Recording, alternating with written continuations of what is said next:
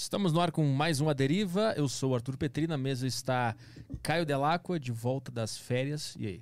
É, eu não sei mais como fazer isso aqui. Não sabe? Não. Vamos. Ih, tem como alguém que é? tentando entrar na sala e tem uma Ih, mesa tem uma na mesa frente. na frente, putz. Não vai dar. Não vai dar pra entrar. Será que é um aviso aqui? Que tem um braço tatuado, não sei quem é. Fez um sinal de isqueiro. Será que é Isqueiro? um isqueiro? Esse é o sinal que sempre fazem nessa casa, né? Sempre tem alguém, alguém assim. Ah, a mensagem do Jean. Isso? Mensagem do Jean, ele quer um isqueiro. Emblema? Ah, beleza. Emblema. Beleza, beleza. Ah, consegui. tá. Vai, então faz Emblema, aí. isso. Temos emblema? Tem emblema hoje, galera. É, o, o código do emblema aqui. Eu tenho que baixar agora o negócio aqui, eu tenho que deixar tudo pronto, eu tô meio perdido. Mas o, o código do emblema hoje é Drink na Bota, é o emblema aqui do nosso convidado hoje, do Marcos de la Cumbre.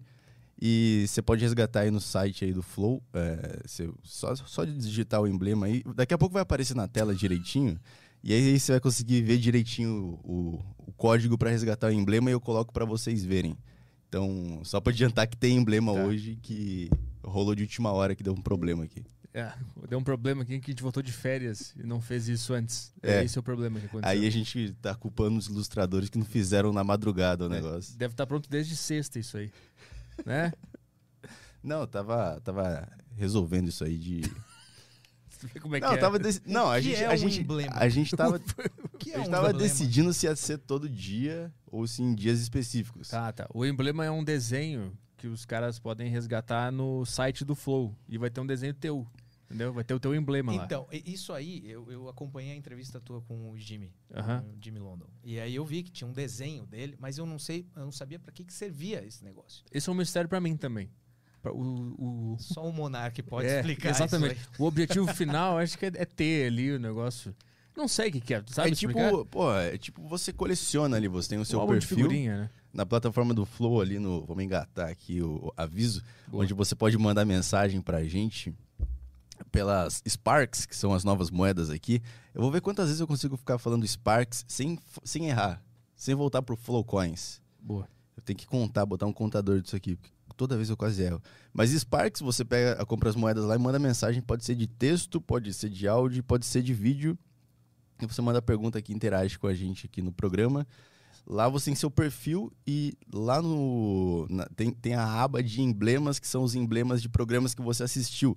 Você pode colecionar dos seus programas, você pode ter vários e pode deixar só alguns ali no seu perfil para o pessoal ver. E é uma rede social, é tipo isso. Deu pra entender o que, que é um emblema? Eu tenho um emblema. Você tem um emblema. E o pessoal vai ter um emblema teu lá. É isso. Moderno, cara, É isso que vai acontecer. moderno, É isso que vai rolar. O dia que tiver um álbum de figurinha, assim, pode me colar do lado do mascote do Marcílio Dias, já tem a figurinha. Eu só tenho a figurinha, né? Bater bafo. Também, Na escola, álbum. Campeonato Brasileiro 98, 96 eu tinha, isso. 97. Isso. 94. É, Ali 94 até 98, acho que foi que eu, eu É. colecionei. Eu tinha o de 96 inteiro, porque o Grêmio foi campeão brasileiro nessa época, Aí. nesse ano. E aí eu tenho o álbum completinho. Carlos Miguel. Carlos Miguel, Arce, Arce. Rivarola, Putz. Danley, Arce, Rivarola, Mauro Galvão, Jardel. Paulo Nunes de Ardel na frente. Que time. Era bom, era bom. e o pessoal pode mandar também perguntas pelo grupo do Telegram do Aderiva, para os assinantes do Saco Cheio TV. É, estamos na Switch TV. E qual era o outro aviso? A Switch TV, De mensagens? É isso aí, né? eu acho que fechou. Então a gente, Fechou? vai, a gente vai trabalhando e tu vai achando o emblema. É isso aí? Ah, sim, isso aí. Então tá. O convidado de hoje é o Marcos Delacumbre. Já está aqui conversando com a gente. E aí, tudo bem? Obrigado por vir. Ah, deixa eu te falar uma coisa. Tu foi o primeiro convidado que não quis ficar num hotel bom. Que fez um story rindo do hotel. Normalmente os caras ficam muito felizes, né? Com um hotel que tem uma sala, tem um quarto, tudo. Falou, cara, podia ter me deixado na rua, que eu tava bem. É, eu, eu agradeço a, gentileza, o convite, Petri, Caio. É uma honra estar aqui. Eu, eu, eu estranhei, né? Estranhei, porque daí, não, beleza, vamos lá pro hotel. E aí cheguei, pô, um magnânimo hotel. E aí fui subindo e, e, cara, sabe, o, o Jacu, o cara que vem lá de Santa Catarina pra cidade grande, ele não tá muito acostumado com as coisas. E, e cartão na porta, cartão no elevador. né? Não- Chegou um momento que eu não sabia nem ligar o chuveiro, né, cara? Na verdade, o chuveiro, é, né, que o banho não é uma coisa muito forte, né? Mas isso é real? Esse, o Vitor falando que Não. Porque tu, primeira vez, é porque tu viaja muito, então eu Não. suponho que não tenha como tomar aquele banho diário nas viagens. Não, não, não, é que não, não, na verdade, às vezes, às vezes a gente pode tomar, mas a gente não quer tomar. né? É, mas a gente faz um, né? o negócio é o exagero, o exagero é legal. né? É, tipo, um, é, quando eu fiz ali o stories ali, é, o pessoal não tá, as pessoas que me acompanham não sabem, é, não não estão acostumadas a me ver levantando da cama indo para a janela, falando de coisas, nossa, Fazendo story da vista, Paulo, assim. aham. né? Tipo, blogueirinha, blogueirinha, né? Que diz. E aí eu já aproveito essas situações que são né, raras na minha vida para dar uma, uma brincada, né? Seis horas da manhã estava eu na sauna do belíssimo hotel onde vocês me colocaram, fumando meu cachimbo, né? Completamente desnudo, lá, enfumaçado. Imagina que cena maravilhosa. Não é não, Caio? Tá com- tem sauna lá também? Tem sauna, Caralho. tem sauna. Sauna, sauna, piscina. Tem blogueirinha, blogueirinha por um dia. Por um dia. Foi meu dia de princesa, né? Porque pra, pra quem não sabe, tu faz viagens um tanto quanto insalubres, né? Tu se mete em, em lugares não muito confortáveis. Essa é a tua, tua vibe, né? É, Pedro, eu costumo dizer que é preciso caminhar no cólera. Né? Você tem que estar ali descalço, sujo, vivendo a vida como ela é no local onde você está.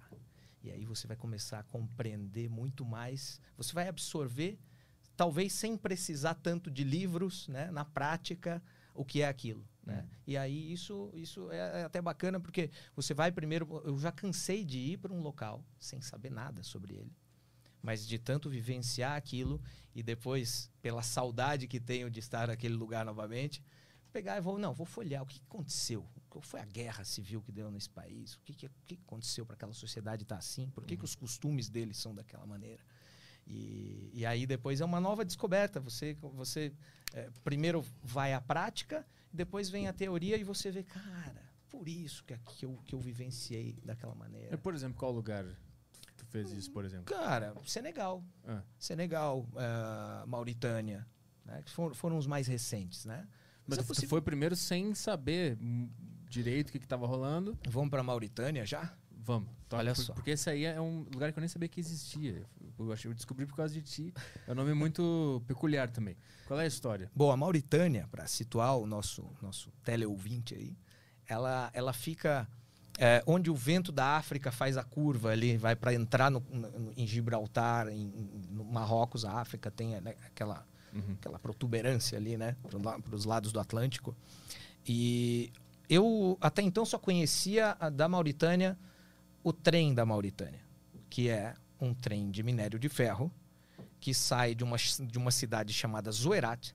Mauritânia é um dos maiores produtores, se não o maior produtor de minério de ferro do mundo. né? Ele sai de uma cidade chamada Zoerat e vai até o litoral para uma cidade que agora não me recordo, Noadibou. Noadibou. São 700 quilômetros, 700 e algumas coisas de quilômetros pelo deserto do Saara que esse trem faz. E ele é o maior trem de carga do mundo.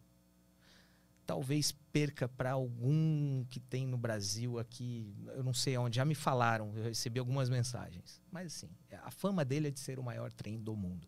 São 3 quilômetros de extensão.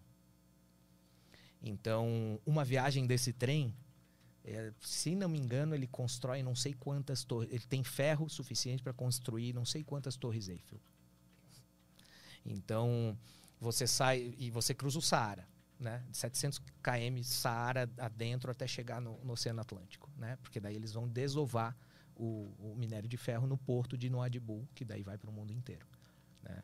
É o principal, é a principal é, economia do, da da Mauritânia é o minério de ferro. Já que o país, e por isso talvez você nunca tenha ouvido falar do país, o país ele, ele tem menos de 1%, se não me engano, eu sou péssimo em números, eh, se eu não me engano, tem um- menos de 1% de solo cultivável. Então, eh, aridez, eh, tudo é desértico, beduínos, tuaregs, tribos né, do deserto, etnias do deserto, né, que ainda conseguem viver em alguns espaços né, dentro desse mar de areia, que é o deserto do Saara. E a capital, que é Nouakchott, é, tem 4 milhões de habitantes hoje, mas ela foi planejada para 300 mil, para 300 mil pessoas. É super peculiar. Está na capital de um país asiático, asiático não, africano, E, cara, raramente você vê um prédio. Quando você vê um prédio, sei lá, é um, um negócio do governo.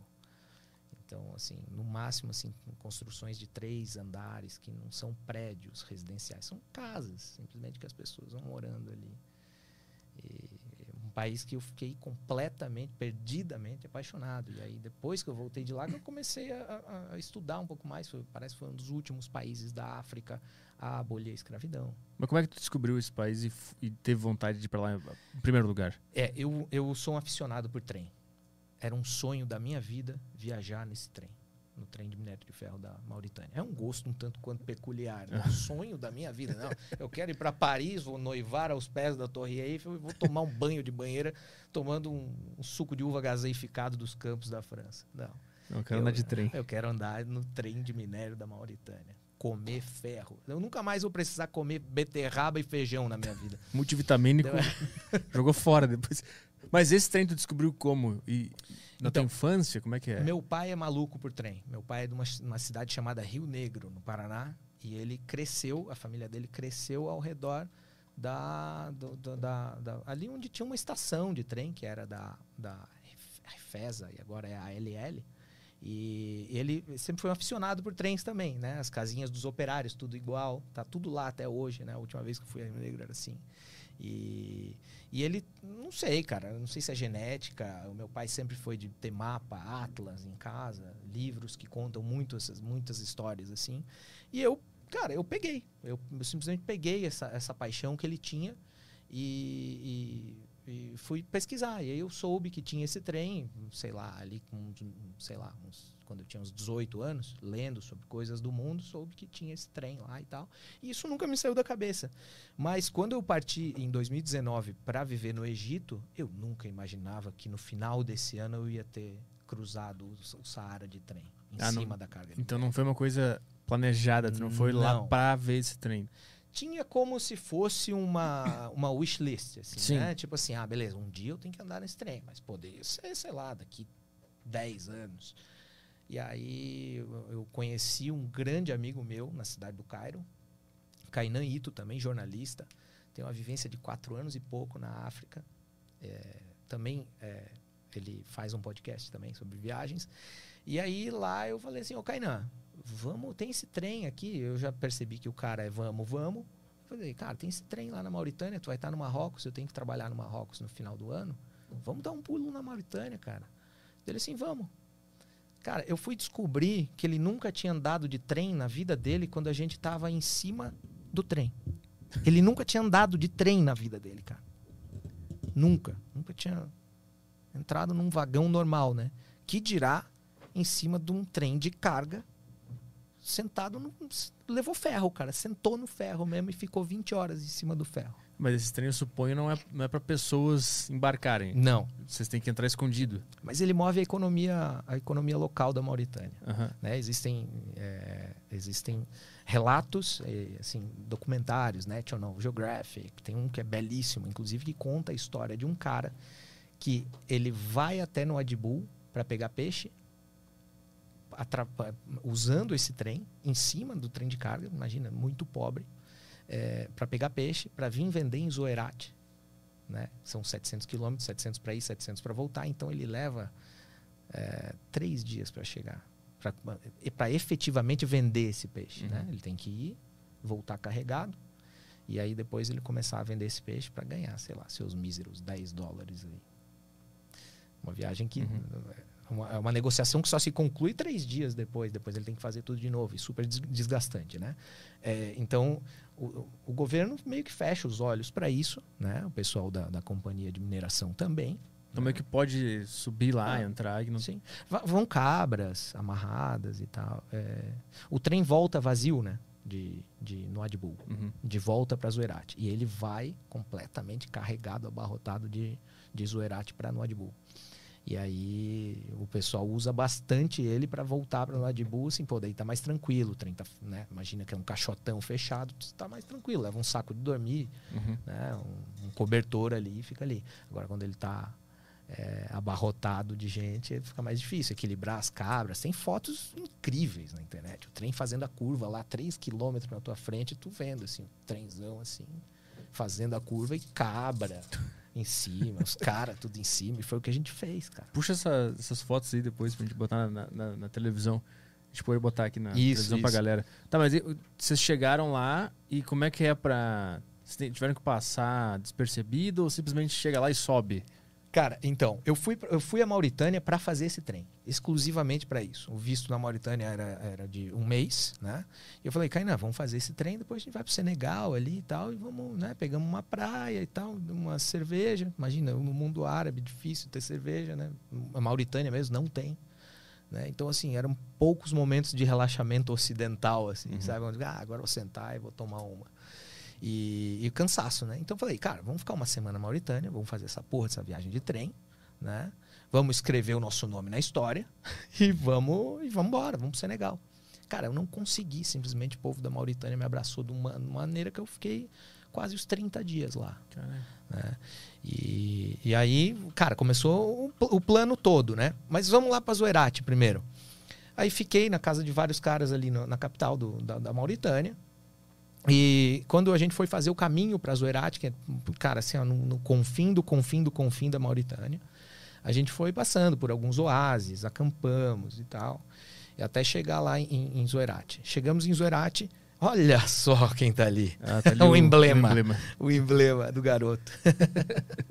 que legal, cara. Parabéns. E aí chegamos em- a, a e, embora alguns aventureiros tentem fazer essa, fa- façam essa, essa, essa, essa jornada no trem, eles geralmente pegam da metade do caminho, um pouquinho mais da metade do caminho, para Noadibu, que é a cidade portuária, né? E a gente foi até a mina, cara. E aí, essa cidade onde tem a mina, ela ela há poucos anos, acho que há uns oito anos, era uma, era uma cidade que era sede, tinha uma célula da Al-Qaeda. Hum. Né? Os caras trocaram tiro lá, mataram uma galera e tal, o governo da Mauritânia com a ajuda dos Estados Unidos, e meio que apaziguou. Só que, cara, é uma cidade que a gente chegou assim, já chegou numa delegaciazinha, os carros tudo arrebentado, assim, tipo, assim, é cenário de guerra, né?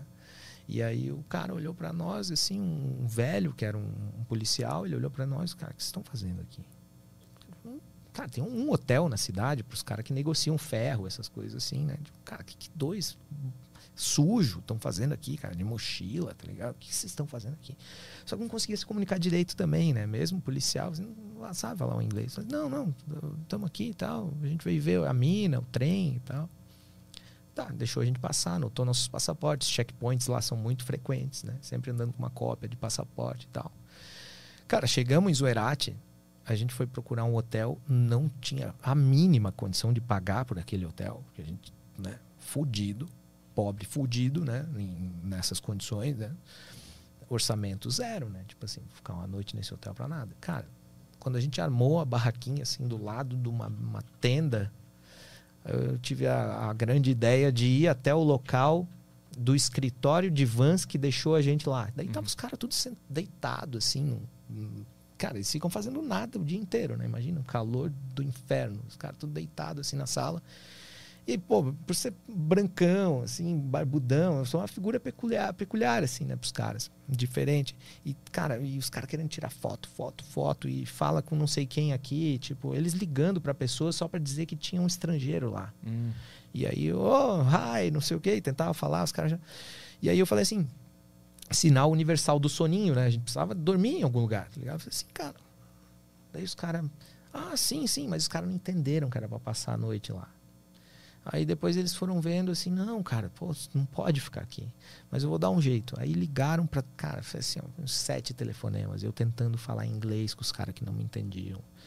E foi indo, foi indo, foi indo. De repente chegou um anjo, cara, chamado Stelco. Eu não sei se é essa a pronúncia do nome dele. Ele falava umas sete palavras em espanhol. Né? Porque ali ainda.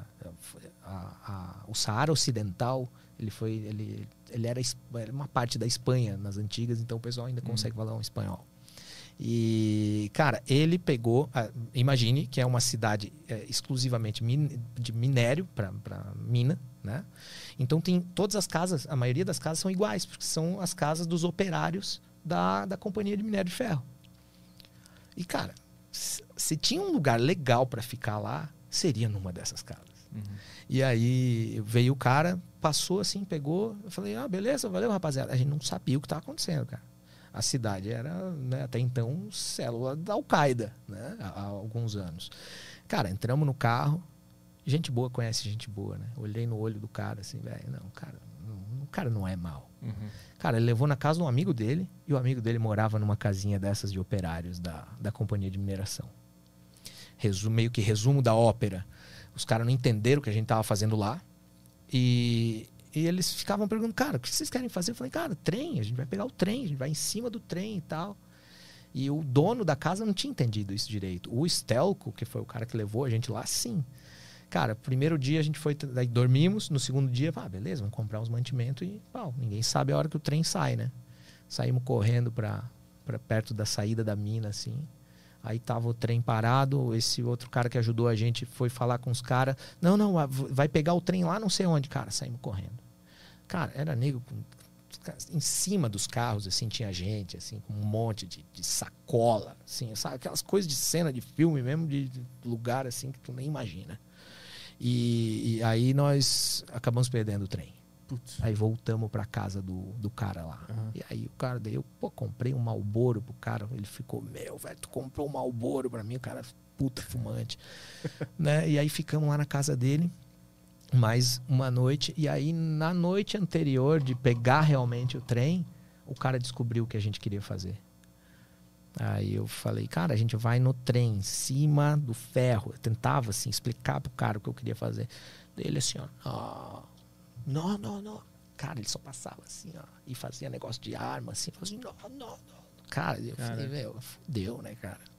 Aí o Kainan também já se cagando é, ele falou que não ia rolar. Eu falei, não, não, vai rolar sim, não, dá para fazer, dá para fazer e tal. Mas ele quis dizer que tinha segurança não, ou que ele não, não ia deixar? Não, não tem, não tem segurança nenhuma para fazer isso. E ele falou, cara, não, tu não vai fazer, não faz, não faz, não faz, mas tipo assim, aquele alerta, né? Hum. Ele não ia me impedir também. Sim, mas ele é. sabia de alguma coisa, né? Sim, sim. Se falou. não é segurança, é o quê? O que, que não, ele estava tentando te dizer? Cara, ele estava tentando dizer que, cara, ali é, o risco de, de morte é muito grande. Né? As pessoas morrem mesmo fazendo esse, esse, trajeto, porque o trem dá solavancos, assim, né? Uhum. Então, assim, se o cara está muito confiante de si, ele vai cair em algum momento, né? Não vem essa aí tirar uma foto arriscada, assim, que fudeu. Uhum. E, e também a questão do. Pô, por lá ser um, um, uma, uma cidade que há pouco tempo vivenciou terrorismo, os caras pensam assim, cara, os caras são brancos aqui e tal, vai que tem ainda uns, uns malucos por aí e tal, né? Deu uma aterrorizada na gente, né? Isso uhum. ainda vou passar pro papel e vai ficar bem bacana, uhum. né? Mas eu lembro que naquela noite eu, eu, eu fui dormir olhando um vídeo meu da minha conversão ao Islã. Eu fui convertido ao Islã força, forçadamente por um cara na Jordânia. E aí ele me mandava repetir algumas palavras. Que eu, sei lá, Allah é grande e blá blá blá blá. Tá, peraí, essa história ela entra tá. como nessa. É outra história. É outra história. Porque eu fui dormir com o cu na mão, né, cara? E eu não ah. queria transparecer isso pro Kainan. Porque, cara, o Kainan, ele entrou nessa por causa de mim. Tá ah, entendi. Então tu foi ver o vídeo de algo que já tinha acontecido na tua vida já. pra saber o que falar caso acontecesse alguma coisa. Já. É isso? Isso, exato. Entendi. Aí eu fiquei lá memori memorizando, cara. Ashadu, não sei do que, não sei do que, não sei do que. Se alguém lá... viesse, tu podia provar que tu era, é. um, era um é. seguidor do Alá. É, é isso. isso. Entendi. Era isso, cara. Tentar, um, tentar uma aproximação com a pessoa pra ela, pelo menos, sentir alguma simpatia por mim. Entendi, né? entendi. Aí eu ia falar, porra, cara, eu sou brasileiro, cara. Eu não sou europeu, não tenho euro, não não sou uhum. dos Estados Unidos, não tenho dólar, cara. Uhum. Tem alguma empatia por mim, tá ligado? E vamos lá. E ainda sei falar um árabe aí. Uhum. Né? Sou da tua religião, fui convertido. Isso na noite anterior, na noite anterior a pegar o trem. Ah, tá. Na noite anterior. Entendi. Cara, fiquei olhando o vídeo assim. Tem o um vídeo, às vezes eu posto.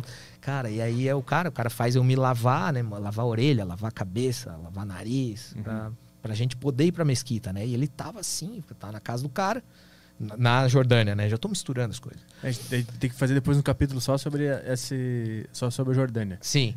Para eu entender essa história. Não, a gente tá. faz, a gente faz. Daí a gente remonta isso.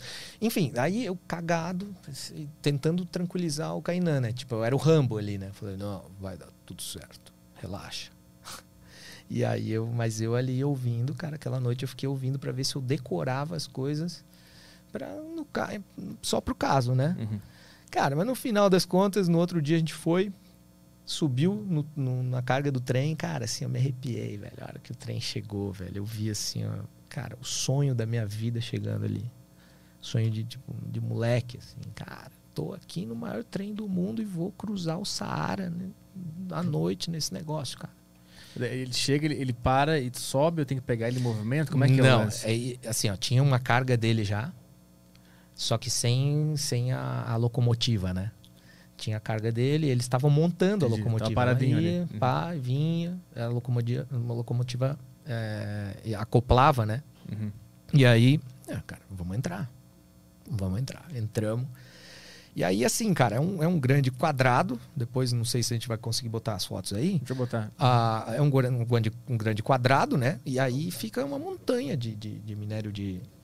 O que, que foi? Trocar o cabo do mic dele, tá com chiado. Trocar o cabo. Vocês estão ouvindo aí no retorno? Eu tô. Eu achei que era só do retorno. É do, é do mic? Agora foi. É, agora parou. Vamos ver.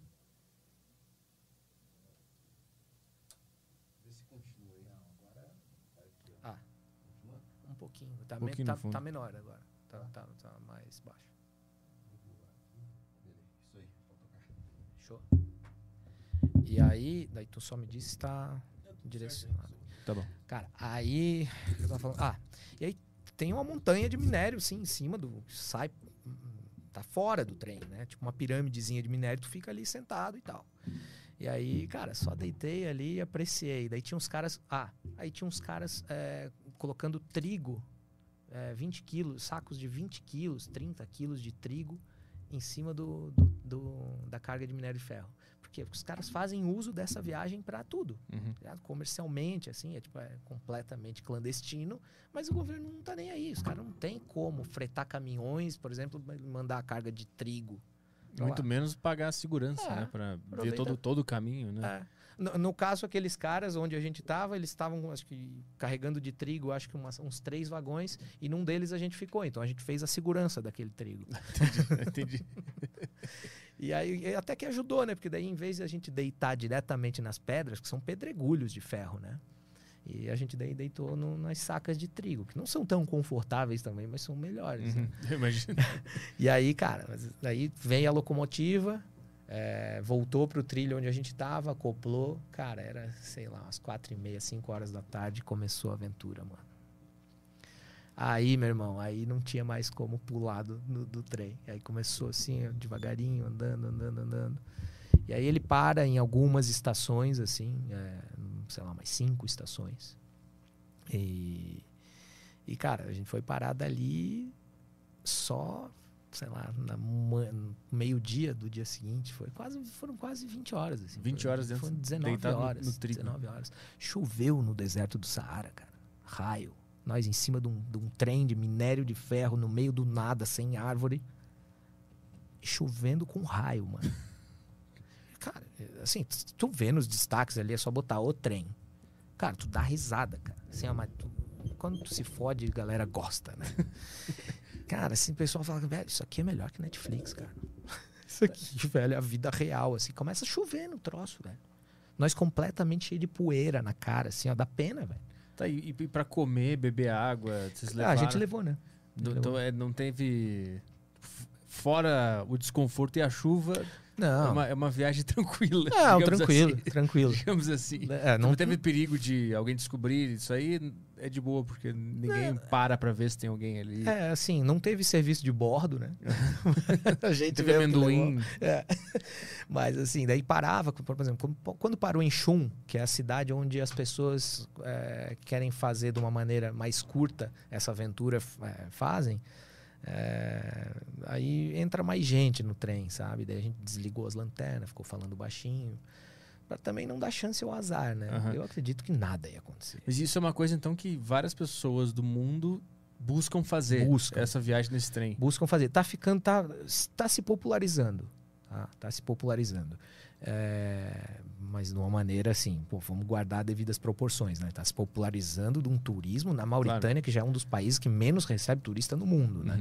Uhum. Mas já é mais, por exemplo, já fiz Tem o, o Guilherme Canever, que fez isso aí, ele fez a, a, volta do Porto até o, o interior, que é um, é um, escritor brasileiro também. Excelente, cara. Aqui, ó. Posso tecer elogios a uma claro. pessoa aqui? Claro.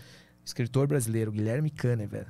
Ele escreveu um livro super interessante. Um não, né? Vários, mas entre, entre eles está o é, Países que não existem. Então ele foi em países que não são reconhecidos pela ONU. É, é. fantástico, tá?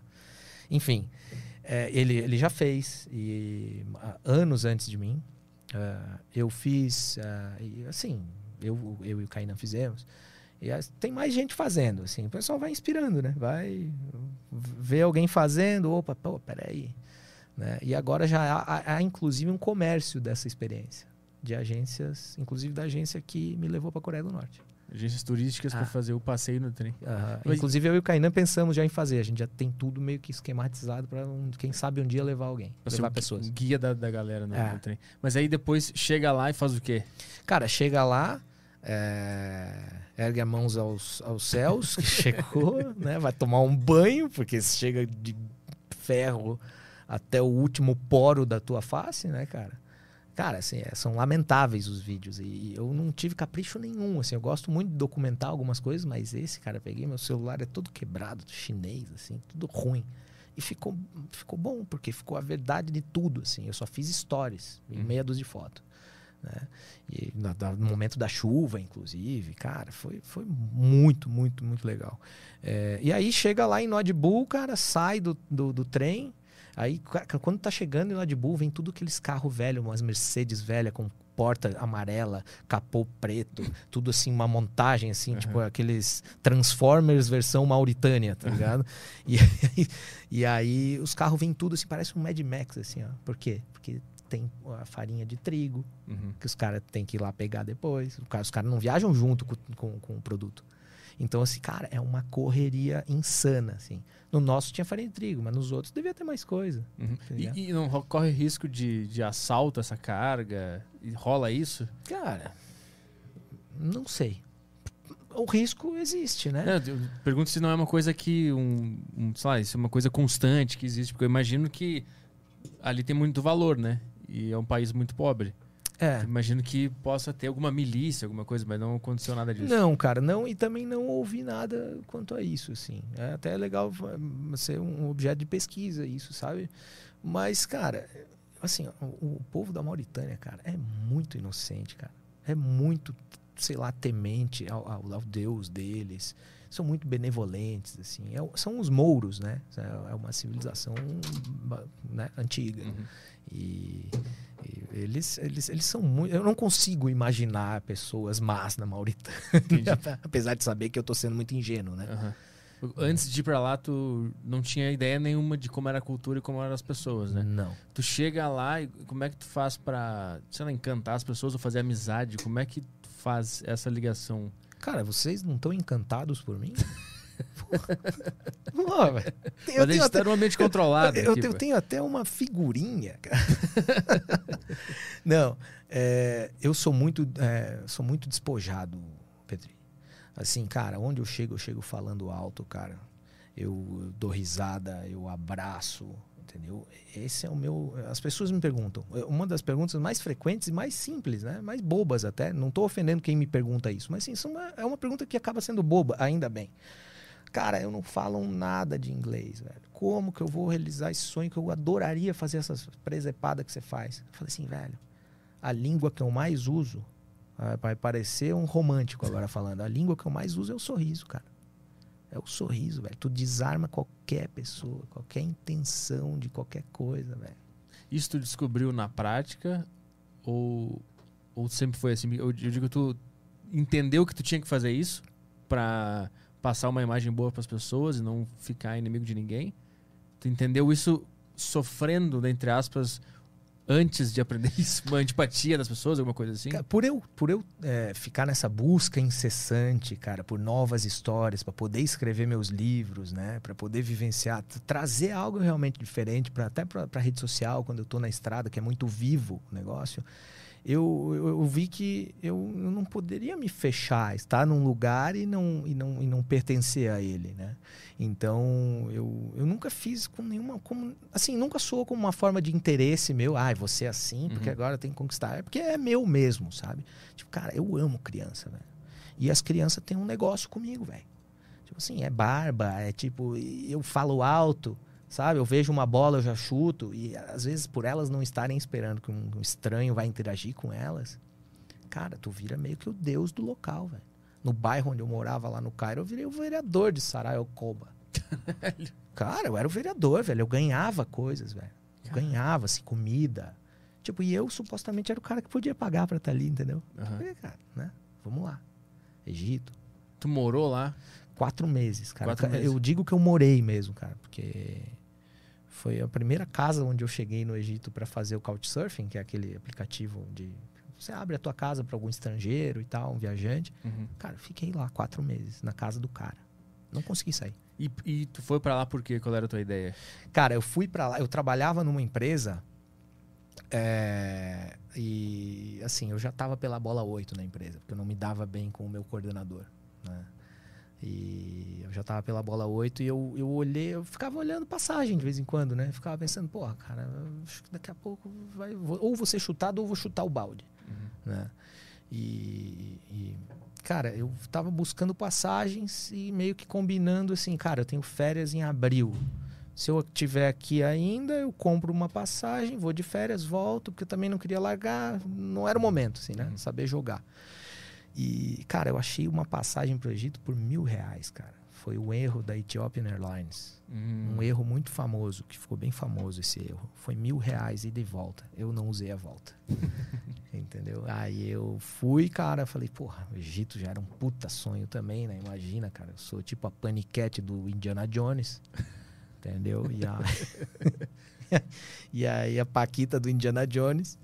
É, e aí, puta, cara, fui pro Egito. Porra, lugar que eu consigo me manter, sei lá, por meses com, sei lá, mil dólares comida barata, como com dois reais na rua.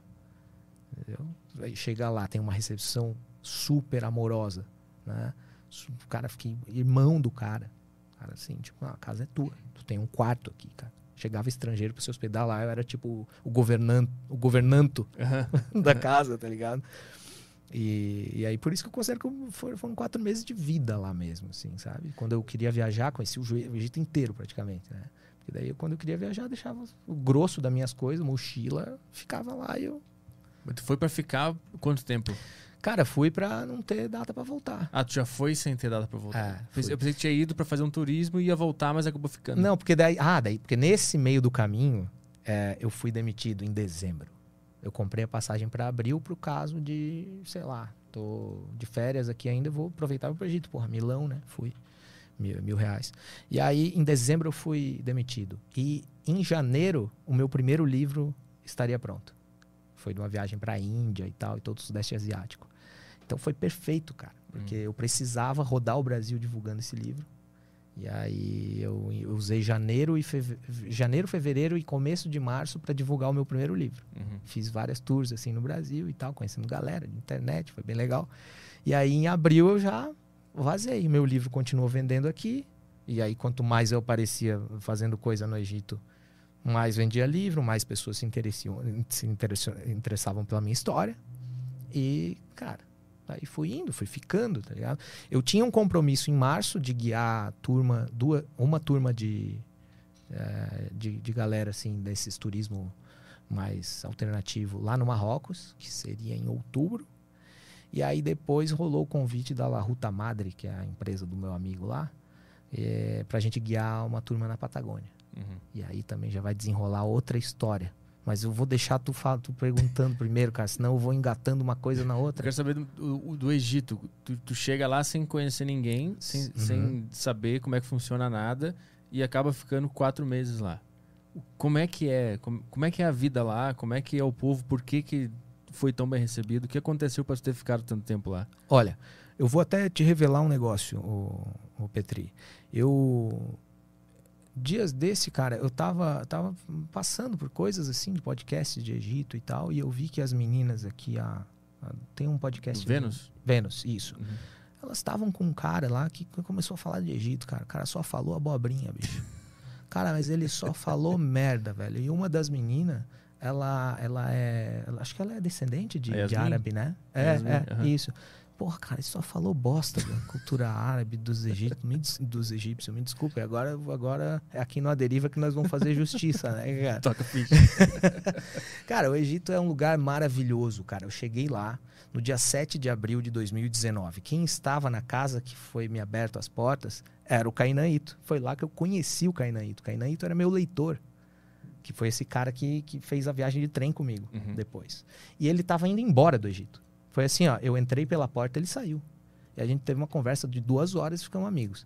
Só que o host dele era um cara fantástico, cara. Um nag. Um cara, um sujeito assim, ó, cara, um fenótipo super peculiar, cara. Ele não deve ter 1,40m. Gordinho, gay, tá ligado? Cara, eu, eu já cheguei na casa de um gay no Egito, cara Uhum. tá ligado? Então isso era maravilhoso. Essa conversa, essa, essa, esse papo que agora eu vou revelar, vai tá, provavelmente vai estar no, meu, no meu próximo livro que vai falar sobre o Egito. Cara, eu, né, me sentindo muito grato de estar ali na casa do cara. Imagina, cara, cheguei agora aqui, cara, duas da manhã, o cara abriu a porta de casa pra, eu- ficar lá, o Nag. E aí eu falei, pô, Nag, cara, muito obrigado, velho. Muito obrigado mesmo, velho, por tá abrindo a porta da tua casa pra mim, velho. E tal, blá, blá. O cara olhou pra mim e falou assim, cara, ah, uma chupadinha no meu pau aí não tem problema nenhum. Cara, olhei pro Kainan, cara. Eu olhei pro Kainan, tá, eu dei risada, óbvio, né, cara? Tipo, foda-se. Cara, o cara era um desbocado do caralho, né? E, porra, daí ali eu já me senti em casa, cara. Não porque eu queria chupar o pau dele, né, cara? Mas eu me senti em casa, né, velho? Tipo aqui agora, já tô perdendo decoro já. Não Entendeu? custa nada tentar, eu entendo do lado dele, né? Tentar, vai que o cara aceita, né? Então, mas ele, ele é um super embaixador do Couchsurfing. É. Com certeza, uma hora pinga na dele. É, então, ele vai tentando, Entendeu? né? É, só que eu acabei virando filho dele. O cara é um cara mais velho, assim, né? Daí quando eu falava assim, cara, tu é tipo um pai pra mim. Dele assim, não, não, eu quero ser a mamãe. E aí, cara, eu conheci toda a viadagem do Cairo por É. causa dele. E foi maravilhoso, cara. Mas lá não pode, ou pode? Não, é super mal visto, cara. Ah, super mal visto. Mas eu conheci, assim, ó, os caras muito massa. Porra, de ir, tipo, pô, vamos jantar lá na casa de não sei quem. Sempre tem o Mohamed no meio, né? Uhum. A gente vai lá no Mohamed, não sei quem. Cara, sensacional. E daí tá no meio desses caras que são super reprimidos lá, sabe? cara? eles têm as baladas clandestinas, como é que é? Cara, assim, eles, não sa- eles, eles provavelmente se reúnem, assim, pra essas festinhas e tal. ah, tu não chegou a... a Não cheguei aí em festa, cara. Não cheguei aí em festa. Mas com certeza tem, assim, né? É um, é um, é um país que não tem muito uma cultura, assim, de, de é, bebida alcoólica, né? Até Uhum. tem, né? A cerveja lá vende e tal, não é em todo lugar. No supermercado não, né? Tem liquor shops, né? Pra você comprar. Não é muito bem visto tu beber na rua, né? Sendo é, ocidental, né? Muçulmano, sem chance de beber na rua. Uhum. Os caras fumam bastante, mas beber, beber não. Então, assim, agora a juventude tá se abrindo lá, né? Mas, cara, como eu ia te dizendo, aí eu já cheguei nessa casa, velho. Já cheguei nessa casa e, cara, eu, caçador de histórias que sou, beleza, era bem provável que eu fosse chegar na casa de um cara, tipo assim, filho de Alá, tá ligado? Tipo, vou- Conservador. Já é.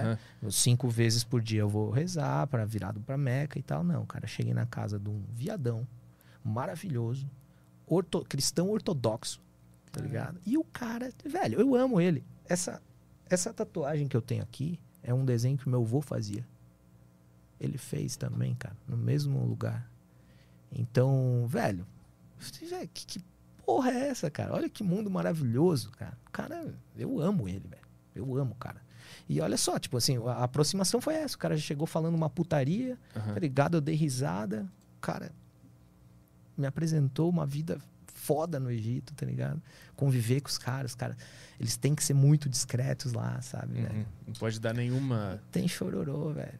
Nenhuma pinta, né? Literalmente não pode dar nenhuma. E lá tem punição? Como é que é? Tem punição, né? tem punição, cara. Os caras são muito mal vistos pela sociedade, cara. E eu, não- eu não vou saber te dizer, assim, que tipo de punição que é, sabe? Uhum. Mas ele te, é- ele te falava alguma coisa sobre alguma luta que eles estavam fazendo pra mudar isso ou, é, ou não? É Não, vamos ver a nossa cara. vida aqui quieto e é isso. Não, é isso. Eles não arriscam isso aí, não, cara. E eu acho que, assim, pelo que eu convivi lá, cara, os caras super bem, assim. Né? São reprimidos, como você pode ser reprimido em qualquer outra ah, parte do mundo, mas eles estão na deles, assim. O- O próprio Nag tem uma vida relativamente... Relativamente não, ele mora muito bem, né? Para os padrões egípcios, né? O que, que ele era no trabalho dele lá? Cara, ele é ator. E pra tu, ter, pra tu ter ideia, cara, ele tem uma peça, teve uma peça de teatro que ele fez que ele meio que foi o Quasímodo, assim. Então, porque ele tem meio que. Agora tu consegue imaginar mais ou menos como ele é. Ele é baixinho, assim, meio corcundinho, assim. Aham. E então ele foi meio corcunda, assim.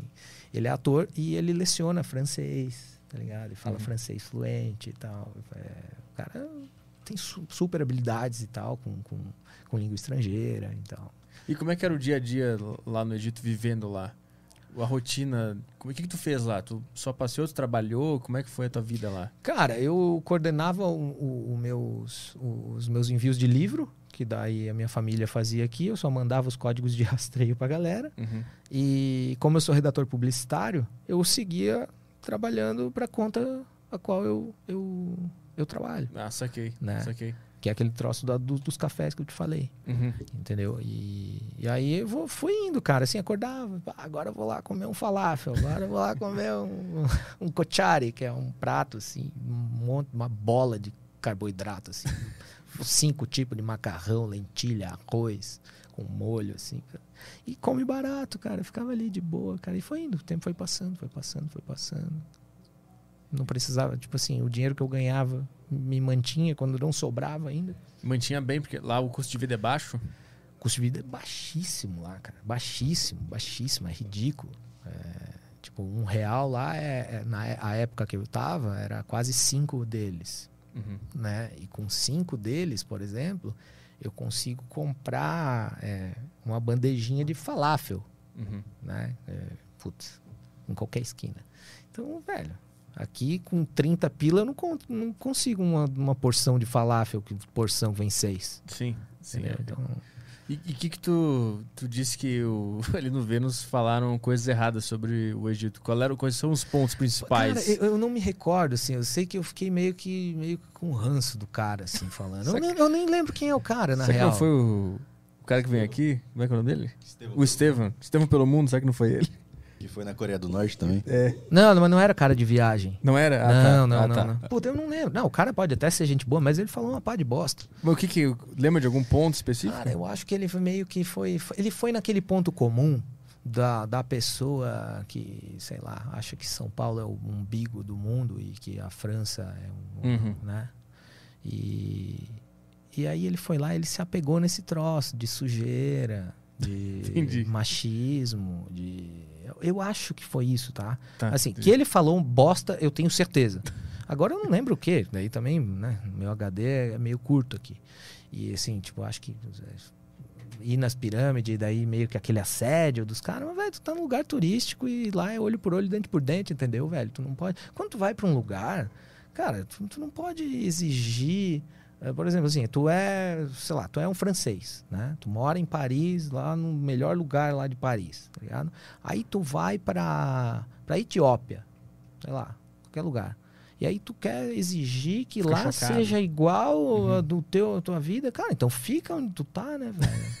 Sim, o cara foi pra julgar Não. o, modo de viver, não pra se inserir e ver como é que funciona. é, eu não gostei. Assim. Saquei o, o- É. é isso que tu faz nas tuas viagens, né? Tu, te, tu tira todos os conceitos, todo tá, o jeito que tu vive no lugar que tu mora e tu, tu experimenta aquela, Sim. aquela realidade meio que aceitando as coisas que acontecem. Tu nem vê, tipo, ah, tem machismo aqui, isso isso aqui tá sujo. Tu nem vê isso. Tu só vive como eles vivem. Esse é o lance que tu faz. É, e assim, cara, eu acho muita é, é, prepotência tu achar que tu vai salvar o mundo.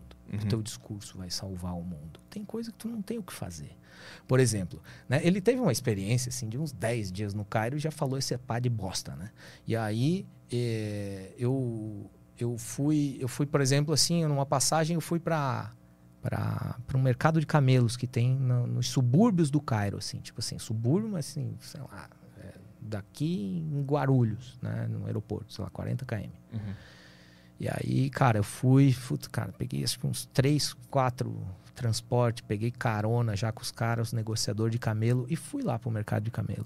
Mas como é que tu fala com o cara que tu quer ir lá? Eles aceitam? Como é que é até chegar lá? Porque Cara- tu explicando parece muito simples. Ah, eu falei com o cara e cheguei lá. Como é que é esse processo todo? Então, esse, essa- esse mercado de camelo, ele não é turístico, só que ele é acessível. Né? Então, aí eu falando com o Nag, né, que é o, o cara lá, que é o meu paizão lá no Egito, ele falou assim, cara, tem lá, é, Bika, é Bikash o nome, Bikash. Bi- Bikash é, Camel Market. é. E aí, cara, dá pra tu tentar ir lá. Daí, pô, fui lá, vi no Google, era lá onde o Judas perdeu a bota, tá ligado? E aí, Falei, não, eu vou lá. E aí eu quis ir da maneira mais difícil. Eu não paguei um táxi pra me levar lá. Eu falei, não, eu vou como os caras vão. Cara, meu Deus, até eu cheguei. Eu, eu saí sete da manhã de casa, cheguei no mercado de camelo, era meio-dia e pouco. Isso pra fazer 40 km, assim, tipo, não, não faz Uhum, sentido, uhum. né? E aí tá, daí tu vai ver a realidade dos camelos lá, porque eles ficam negociando camelo, né, pra virar carne, né? Pra, pra virar, tipo, pra ir pra açougue, essas coisas, né? Uhum. E aí os bichos são super maltratados, né? Tipo, porra, assim, cubículo, os caras pegando o camelo pelo rabo. Tem altas fotos que eu fiz, assim, tipo, os caras dando com paulada nos camelos pra, tipo, amansar eles e deixar eles Uhum. é, acomodados nos carros que vão fazer o transporte e tal. Dá pra pegar no Instagram dele essa, essa- essas fotos. Eu vi hoje essas fotos dos, dos camelos. É, tem, tem, tem, tem. Acho que até recente isso aí, cara. Mercado de camelos. Ah, aí, ó, ali, ó, essa do meio ali, ó. Essa daí, é, não dá de ver. Essa daí é mais. Infelizmente, o Instagram a gente tem que ser assim, meio, meio bundinha de veludo, assim, botar essas um- fotos bonitas. Tinha algum. É um é um destaque, então, que tem várias fotos dos camelos. Tem, tem o. É nos destaques. É né? nos destaques, tem ali. é, acho que é Camel Market é o nome da, do negócio. Mercado de camelo, algo assim. né? E aí tem ali. E aí, eu, f- cara, o que que me coube fazer? Né? Ah, eu. Mercado ali, ó. Ali, ó. Mercado C. Ali. Isso aí. Esse aí. O que, que me cabe fazer? Como um forasteiro, um intruso, né? Que tô lá ganhando meu dinheirinho, vendendo meus livros para os meus seguidores, tá ligado? É, que tô ganhando dinheiro fazendo redação publicitária de café especial. Eu tenho que ir lá no negócio dos caras e palestrar para eles que eles estão maltratando o camelo, sendo que Uhum. eles têm que né, matar um leão Uhum. por dia. Não cabe a mim, cara. Me desculpa. Então eu fui lá e fotografei. É, e, e isso é o que eu faço, assim, eu não, não interfiro, sabe, Petri? Eu vou fotografar, cara. Mas tem uma parte de ti que, que sente uma certa revolta ou por ver os bichinhos sofrendo, alguma coisa que, que tu tem que controlar. Cara, é, é, assim, obviamente que não é, não é saudável ver os bichinhos sofrendo, né? Ah, esse aí tá rindo. ó. não é saudável ver os bichinhos sofrendo, né? Mas é, tu tem que pensar no outro lado também, Petri. E esses caras? Sim. Quem que eles têm em casa? Quantas bocas para alimentar? Há quanto tempo a sociedade dela, o menininho lá, ó, há quanto tempo a sociedade deles vive assim? Uhum. É hereditário? É assim, é, o pai dele já, já trabalhava com isso, a mãe. Então, assim, ó, aquilo lá não é sangue, por- por- sabe? Aquilo ali é tipo é tinta. É tinta que eles ficam marcando os camelos, mas a imagem fica forte, entendeu? Uhum. É, e, cara, assim, ó, o dia, ó, o camelo sempre estão gritando, né? É, é triste, é. Só que tem o outro lado da moeda também, né? Esse negócio de é, gosto mais de animais do que humanos também não é muito legal? Eu não gosto muito disso. Ó, olha, olha lá, os, os camelinhos tudo lá atrás, olhando o, o amigo dele ser violado ali, ser abusado. Né? Essa foto eu, eu gosto muito, ela é feia, mas ela é bacana. Olha lá, ó. Que, que ele tava fazendo? Ele tava. Ele tava puxando o rabo do camelo ali, né? Ah, Olha lá, ó. tá. E aí os outros, os amiguinhos dele, do camelo lá olhando pra situação, sabe? Eles estão É. tudo presos lá, né? Não tem como eles fugirem. Não, não. E, e os- deve ter um som ambiente bem ruim também esse lugar. Sim, eles estão. É, sempre tem uns camelos gritando. É uma mistura assim de camelo gritando, com moto passando, com a mesquita falando lá, o chamado para as orações. Aham. E assim, é, é, é- é muito vivo. O local é muito vivo. Uhum. É. E aí isso é o. Não é camelo para transporte, eles não usam isso lá, né? É para carne. Cara, é, onde eu até onde eu consegui informação é para carne mesmo, cara, Uhum. né? Agora, se tiver camelos mais saudáveis, tem algum tem um, acho que tem uma parte ali que aparecem uns camelos que são tipo assim o Sylvester Stallone dos camelos, cara. Sabe? Tipo forte mesmo. Eu acredito que esses aí mais fortes ou ou dá uma carne muito boa, né? Se não for muito rígida, ou dá para usar como como carroça mesmo, né? E tu conversou com, com o pessoal lá desse mercado pra tentar entender um pouco da vida deles? É difícil, cara. O inglês não chega. Ah, entendi. Não Saquei. chega, cara. Assim, eu consegui é, ver, assim, ah, cara, quanto é que custa um camelo, assim, né? Para o cara em, em- acho que em, em libra egípcia, né? Eles falaram ali, acho que dava questão de uns 4 mil reais, né? Na conversão, né? Uhum. Mas daí também não sei se os caras entendem o número, tá Sim, ligado? sim. Então, assim, os caras Nem a vão tua lá- pergunta também, É, né? é. Aham. Não, a pergunta até entendem. Porque daí eu ah, pega um bolinho de dinheiro e fala assim, cara, how Ah, much, entendi, né? entendi. E aí, mas aí eu não sei se ele fala o número certo, se ele tem conhecimento de qu- quanto que é five, quanto que é six, tá ligado? Uhum. Não sei. E, então fica mais ou menos. Mas pelo que eu, eu conferi, era mais ou menos isso, assim, 4, 5, 4, 5 mil reais. Mas quando tu tá ali vendo tudo isso acontecer, tu consegue dividir na tua cabeça é, isso aqui é a realidade deles e eu tenho que simplesmente estar aqui e uma outra parte da tua mente que talvez veja aquilo e fique um pouco triste, tu tem, tem que tentar calar essa voz ou é muito fácil pra ti estar lá e conseguir se, se tirar da situação e ser só um jornalista? Cara, eu acho que eu, a vida, o meu fascínio por essas coisas me deixou um pouco inescrupuloso. Entendi. né? Eu simplesmente tô ali, tô vivendo aquilo ali, porque cara, não sou eu que vou mudar, cara. Eu não acredito nesse discurso, tipo Uhum. assim, ai, vai, começa, começa com um. Não, cara, pô, começa com uma, tem um monte de pai de família ali que precisa eles podem dar uma aliviada no método de tratar esses camelos? Podem, e acho bacana que isso aconteça.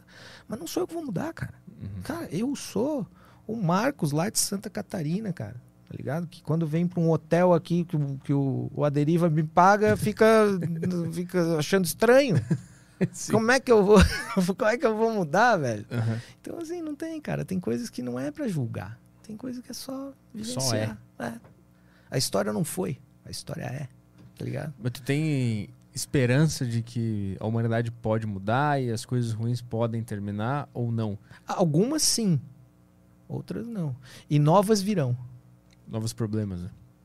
É que tu fala assim, ah, eu não acredito que, que naquela frase de um muda e o outro muda e tudo vai Uhum. mudar, né? Eu também não acredito. É utópico, né? Mas aí eu me pergunto, então é isso aí pra sempre. É isso aí pra É isso aí, sofrimento, coisa horrível acontecendo e, e é isso aí. Não É tem, isso aí pra não, tem sempre. não nutre esperanças e nem tente mudar porque não tem o que fazer. É, é, a vida é um dilema entre, acho que se não me engano, Locke e Hobbes, né? É. Ou o ser humano nasce mal, ou a sociedade é que o perverte, Uhum. ou que corrompe, né? Então, eu, a vida é um eterno dilema entre isso aí, cara. E depende do ponto de vista também, porque lá pra eles eles não estão fazendo nenhuma maldade, eles estão sobrevivendo, né? Exato. Pro nosso ponto de vista, que tá num lugar mais confortável, a gente vê eles Ah. como pessoas más, entre aspas, que estão maltratando. Nossa, tribais. É. Tipo assim, eu tô aqui, meu. Eu tô aqui abraçando árvores. Eu, eu, eu moro na Paulista, mas final de semana eu vou para Araçoiaba da Serra abraçar árvores. Estou fazendo muito pelo mundo. Cara, assim, esse, esse discurso não, não me vai, sabe? Não me vai. E, cara, tem que olhar o ser humano do outro lado também. Eh, Parece que, eu não sei se já tá em vigor, cara, mas eles proibiram já turismo com animais nas pirâmides, por exemplo. Né? Os camelos lá, a cidade de Giza ali do lado, onde tem todo o complexo das pirâmides, ela gira em torno de isso aí, cara, dar uma cavalgada ali nas pirâmides, Uhum. tirar foto em cima de camelo. Parece-me que isso aí mudou ou está para mudar. Então, pode ser um avanço, né? Porque eles são maltratados, os, os camelos Sim, da- sim, do, do turismo também são. Sim, sim.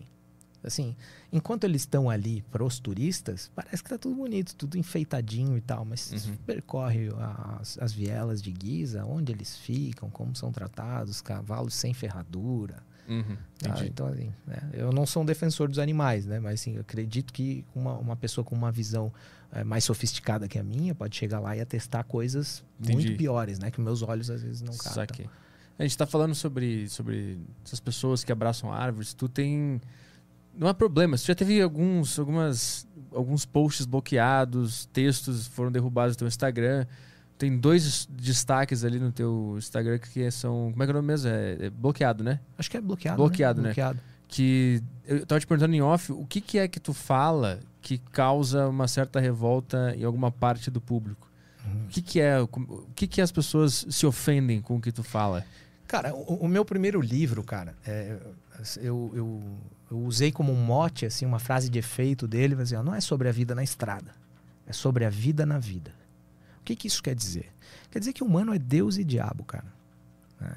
Eu não acredito quando. é, especialmente na, na, na, na era de, da virtude de palco, né, cara? Nessa grande vitrine que a gente tá. tá é a gente tá na vitrine 24 horas com rede social. Né? Então, todas as pessoas estão se mostrando muito benevolentes, muito é, amor ao próximo, amor ao animal, à árvore, a não sei o quê. Né? Mas é, entre quatro paredes, é, tu sabe que a maioria das pessoas não age assim. Né? E, então, houve uma situação quando eu estava no Senegal, e eu vou te falar bem a real, cara. Senegal, para mim, poderia mudar o nome desse país para Abdoulaye. O que, que é isso? É o meu irmão do Senegal Hum. o irmão que ele me colocou na casa dele, cara, na cidade chamada Capsicrim, é, bem na fronteira com a Guiné. E, e, cara, a casa dele assim de palha, né? O fogão era no chão, esse fogão era um, um lampião no chão, é, para cagar um buraco, né? É, à beira da praia, assim, um lugar maravilhoso, cara. Só que assim, é um lugar pobre, né? E eu fiquei na casa desse cara aí por uns 15, 20 dias. O nome dele é Abdullah. E eu amo esse cara. Nós nos conversamos, ah, assim, sei lá, 15 em 15 dias. A gente sempre manda uma mensagem e tal. E, cara, tem muito amor na, na voz dele, na, na- no, no jeito, na maneira como a gente se trata. Né? O cara é um negão de quase dois metros, assim. Né? É, porte físico muito bonito, assim, sabe? É, no Senegal eles praticam muito esporte, cara. Então os caras são tipo assim, ó, assim, é, é o é o modelo do que seria o homem que- desenhado lá pelo Leonardo Uhum. da Vinci, sabe? Uhum. E cara, eu poucos dias antes de eu ir embora da casa dele, eu tava sentindo muito, cara, porque o cara, é, puta, bicho, amo, amo, amo pra caralho ele. E, e o Senegal não foi um país que me marcou, sabe? O que me marcou foi tipo a convivência com a mãe dele, com os sobrinhos dele, com o irmão dele. Uhum. Aquela simplicidade, cara, aquele arroz com molho todo dia, todo mundo na mesma, no mesmo tacho, sabe? Isso forjou, construiu ah, o sentimento de amor que a gente tem um pelo outro. E aí, num dos últimos dias, eu escrevi um. Cara, era praticamente uma carta de, uma carta de amor ao cara. Né?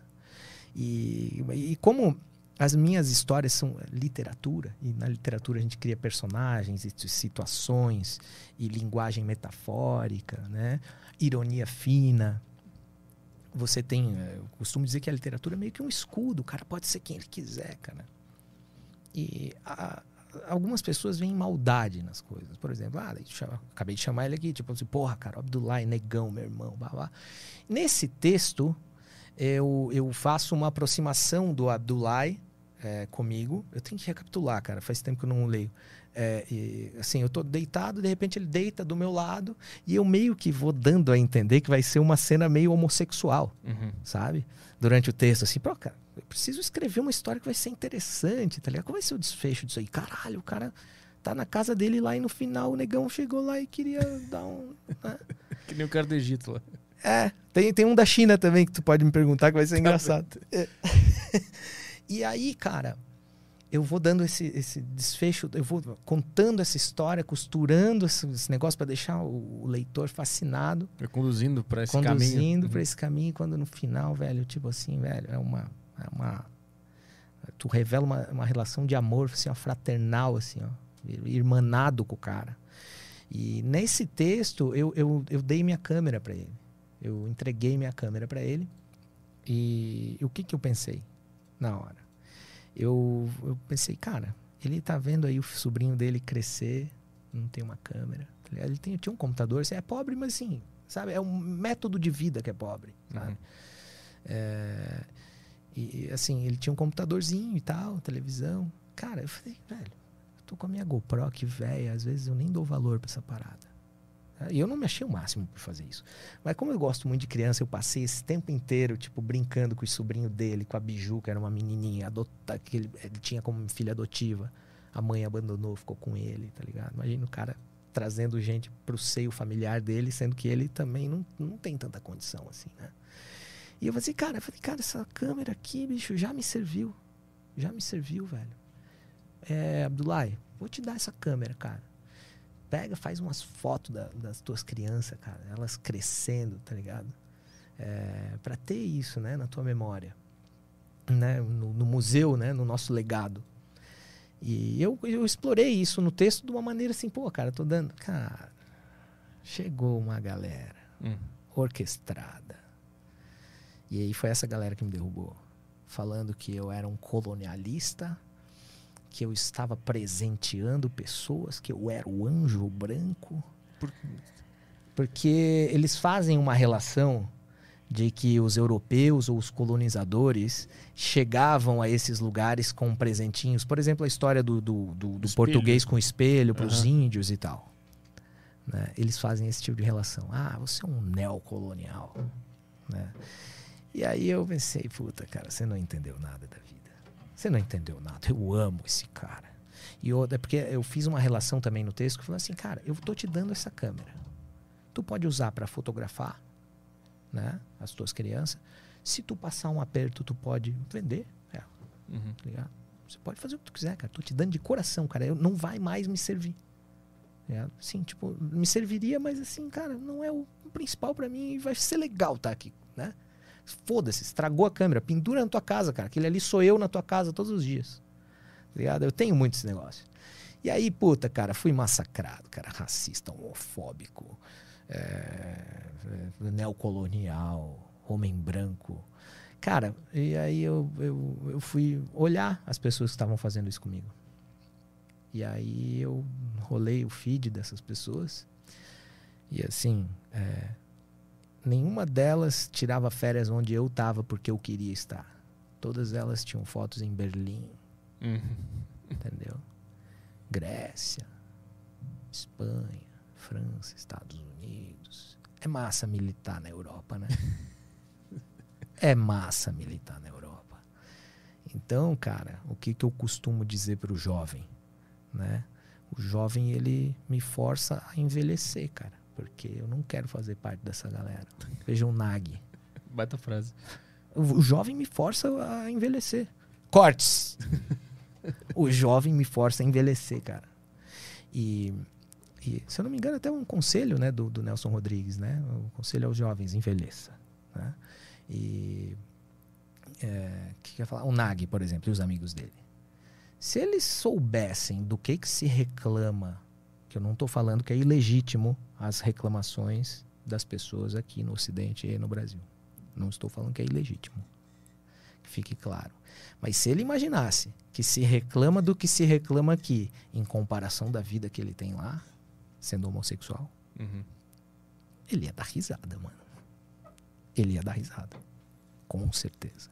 O, teu próprio amigo do Senegal também, né? Mas, cara, eu nem falei pra ele que isso aconteceu. Uhum. Ele ficaria muito triste, imagina. Conseguiram derrubar as publicações e teu Instagram ficou prestes a ser excluído, né? Isso. E tu não Isso. pôde mais isso. repostar. Tu não pôde repostar esse texto, né? Tu ten- tentou repostar, tirando algumas partes e deletaram igual, né? Eu não lembro, cara, o que, que eu fiz agora. Eu não sei, eu acho que não. Acho que a, a- Eu postei uma vez e eu não arrisquei postar ele de novo, esse texto. Se eu não me engano, cara. Ah, a tá. foto eu repostei. Ah, a foto tem o Abdullah aí, cara. Se, se for fácil aí pra colocar. Cata aí no- no E- Insta dele. é, Vocês vão ver por que, que meus olhos brilham ao falar de Abdullah.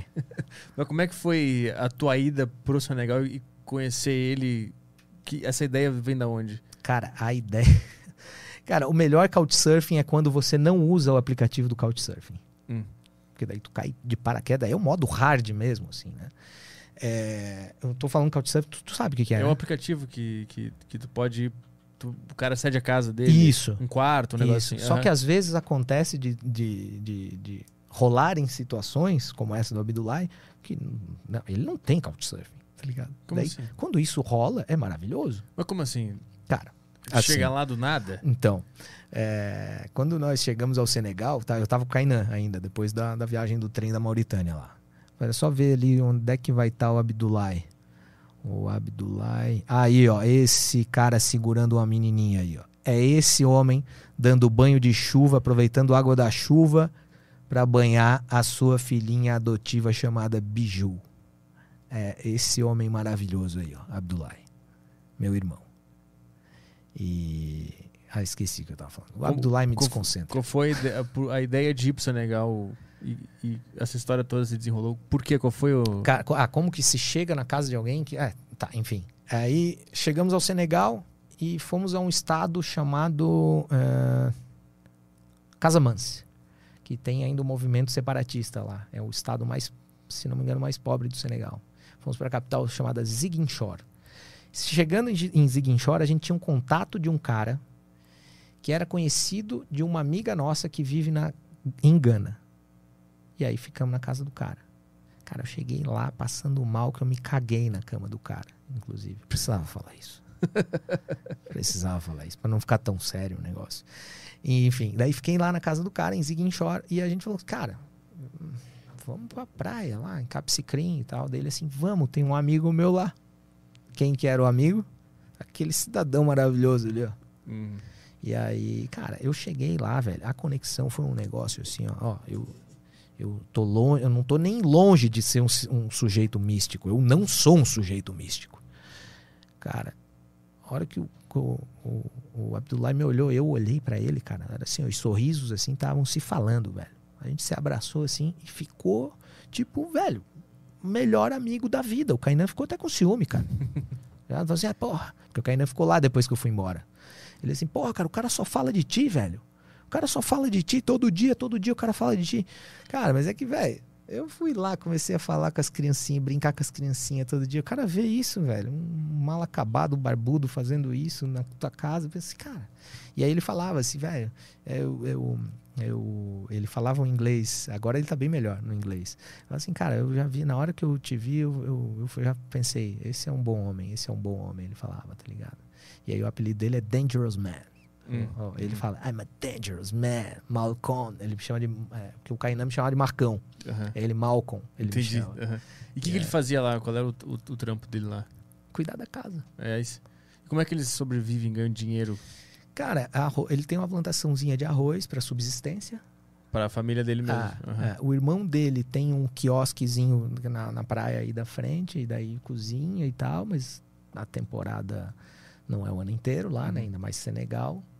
Iam muitos franceses para lá, tem um resort lá na cidade, mas vivem basicamente disso. Então, é o que eu tô te dizendo. Tipo assim, é, é uma vida pobre? Eu não sei se é pobre, eu ainda vou definir isso. Mas é uma vida modesta. E, tipo assim, em comparação com as coisas que a gente tem, Hum. é, seria uma vida pobre, né? Tipo, pô, cara, o cara come arroz com molho todo dia, quando tem peixe. Cara, chegou, chegou momentos de. Eu não sou muito de comer peixe, essas coisas, né? É, que a, a gente comia em um tacho gigantesco, arroz, molho e um peixinho, assim, cara, era o único peixe do dia. Sei lá, que ele tinha conseguido e tal, mas desse tamanho, assim. E aí todo mundo comendo junto ali, colherada e tal, não é cada um seu prato. E o- senhor Abdullah botando assim, pegando as partes de peixe boa e jogando pro meu lado, cara. Entendeu? Eu falei, não, cara, não, não, Abdullah, pô, que isso, cara? Não, aqui é de todo mundo. Aí lá com a colherona e mexia tudo. O cara jogando assim, não, não, não, come, come. E tipo, era uma, era uma parada que não fazia diferença pra mim, porque eu já não gosto tanto de Aham. peixe. Então, pra mim, o arroz com molho já tava maravilhoso, tá ligado? E o cara, com o pouco que, que tem no dia, Mas eh, a gente, olhando de fora, pensa que eles estão sofrendo e que eles não gostam daquela vida. Como é que é? Eles estão de boa? estereótipos, né? É. Agora você meio da galera. Isso. É, É que são- vendo de fora, que, aqui no Ocidente, que a gente imagina, pô, os caras estão mal, eles querem mudar essa vida. Existe isso lá? Esse- essa conversa? Não, assim, cara, é, a, a ocidentalização de países que não estão habituados a, a- a isso, ela, ela acontece. Acontece por vários meios, principalmente por, por meio da arte e do esporte, né? Do futebol. Hum. Tipo, e era, isso era uma coisa que eu sentia muito, porque todos os meninos, assim, jogando com camisa falsificada, né, dos times, tudo da Europa, tá ligado? Uhum. Apesar deles terem o Sadio Mané, que é o, o grande ídolo deles lá, especificamente agora falando de Senegal, é, puta, eu vi assim, cara, pô, quem não se constrói uma identidade, né, mesmo, né? Eu tenho um puta ranço de francês, cara, não gosto, tá ligado? E já deu pra perceber aqui. E, e, e assim, puta, cara, daí vi os caras assim, puta, às vezes dá para exaltar os nossos heróis nacionais, né, do Senegal, né? E eu vejo que não, assim, é porque a, a, ocidentalização é muito sedutora. Agora, eu vou te falar que não há sofrimento, obviamente há sofrimento, né? A, a, mídia, a mídia é uma merda, ela mente, mas ela não mente o tempo, não pode mentir o tempo todo, né? Então a gente sabe que a África foi um, é um continente assaltado, né, ao longo da, da, da, dos séculos, né? E um, um continente com potencial para ser um puta continente, né? Só que, infelizmente, é, ao longo do, do, da, da, história da humanidade, é, ela foi sendo saqueada, né? Em períodos da, da, da história, né? Uhum. Primeiro com é, é exploração de, é, colonial, escravo e tal. E até depois chegaram os seus líderes ao poder, que pô, são os caras que não valem nada também, né? É, lá no Senegal, ditadura, né? Ou é democracia? Não, é, é ditador lá, né? Não, não, não. Lá é presidente. Lá é presidente, se eu não me engano. Cara. Mas é o presidente eleito pelo povo ou aquele esquema? Não, eu acho que é eleito pelo povo, cara. É? Eu acho que sim. O Senegal ainda acho que tá na... Tá, tá na no... democracia? Ah, é. Tem, um, tem uma estátua lá que foram norte-coreanos que, que, que, que construíram, cara. É bizarra a história. O que, que é? É uma puta de uma estátua que tem um cara com a mulher dele segurando uma criança. É linda a estátua. Fica lá em Dakar e eles estão apontando assim para o Oceano Atlântico.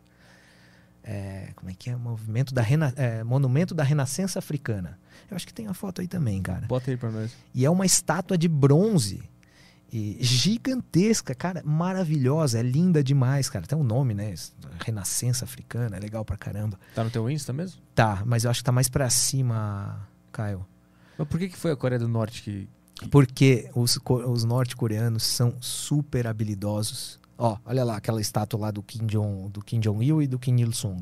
Então a estátua é assim, é de bronze, só que pô, cara, é uma família negra, tá ligado? Ah, tá. E como ele, a Coreia do Norte exporta esse tipo de talento para ir trabalhar e voltar, ou seja, quem pagou a construção é, foi o Senegal, mas não foi para os talentosos obreiros norte-coreanos, foi para o governo da Coreia do Norte, né? Uhum. Então, assim, exporta talentos para fazer a construção de, de, de, peças desse, desse sentido. Tem uma, tem uma curiosidade, essa, essa, aquela estátua lá do Senegal que eu estava me referindo aqui... Tem essa do teu Insta também? Eu acho que tem, cara. No início... Bota no Google, então, senão é, fica é, muito difícil é, Bota aí na é, Monumento da Renascença Africana. No início, cara, ela ficou parecida... Ela, a família negra ficou com traços norte-coreanos. é bizarro, cara, a história disso aí. Aí, puta, puta desvio de dinheiro. E, meu Deus do céu. Eu pensei que não tem nada a ver as culturas, não. a ligação de governo, nada. Não, foi, foi, um fato curioso só. Porque, ó, é, é, um. Né? Não é qualquer um que faz um negócio desse. É ah, gigantesco. Porra, é cara, grande mano. pra caralho. Não, é gigantesco, cara. E. E aí é. eles foi, foi, foram operários da Coreia do Norte que fizeram esse monumento da Renascença africana aí. E se fala de política lá na família deles? Eles conversam sobre o presidente, sobre como melhorar, alguma coisa Cara, assim? Nada. Acho que não, acho que não, nem precisa. Se eu tivesse na posição dele ali também, com aquela vida que ah, é assim, é, ele já é uma vida que eu tenho muita vontade de trazer ele pro Brasil. Eu sempre falo assim, puta, cara, pegar uma hora pegar uma grana aí, vou pagar uma passagem para ele, fica ali em casa, mostrar Santa Catarina para ele, uhum. as praias lá, ficar bem louco, né? Imagina o cara muçulmano. É, só que às vezes a gente, a gente se, se opõe, assim, discutindo isso. Mas assim, cara, às vezes nem é legal, cara, vir pra cá e ver essa palhaçada que é isso aqui, entendeu? Será? Tenho medo de corromper ele, cara. Tu acha que o Ocidente ele é corrompido e corrompe, e corrompe os outros? Corrompe. Corrompe. Será? Porque do ponto de vista de segurança, de conforto, de alimentação, de acesso às coisas, é, é, muito bom o que o Ocidente... É bom, mas o que que tu tá, o que que tu tá disposto a fazer para manter o teu conforto? Tem gente que faz muita coisa ruim para manter o conforto. Sim, mas é, é um é cômodo. É um potencial ruim Sim. Da, dessa cultura. É um potencial que não precisa necessariamente não, claro, atingi-lo. Claro, assim, metade, acho que mais da metade de mim quer trazer ele para cá, uhum. pra ele passar um tempo. Mas eu fico meio e, e, e, e quando me acenderam essa questão, é, eu, eu pensei duas vezes, assim, porra, é mesmo, né, cara? Pô, imagina ele vir pra cá, daí ele volta pra lá, apesar dele ser um cara de essência e, de, e família, e um cara, um cara super, né? É, que, que, que tem os valores dele, né? Dentro, inserido na cultura dele, né? Não tô Uhum. aqui fazendo esse conservadorismo errado. Mas ele. Eu, eu fico pensando assim, cara, fico receoso. Pô, imagina se o cara muda daí, tá ligado? Ele vem aqui, vê essa vida e daí ele começa a valorizar outras coisas. Não, porque daí nunca lá vai estar bom. Sim, sim. Sendo que. A pô, grama do vizinho vai ficar mais verde. É, é, Entendi. é isso. É isso. É isso aí, cara. Mas isso é uma prova de que o Ocidente, no fim das contas, é bom. É Porque- bom porque também, o, claro. Porque o contrário não existe, né? De tu ir pra lá e se corromper e querer ficar lá. Só o oposto que é verdadeiro. A possibilidade disso acontecer.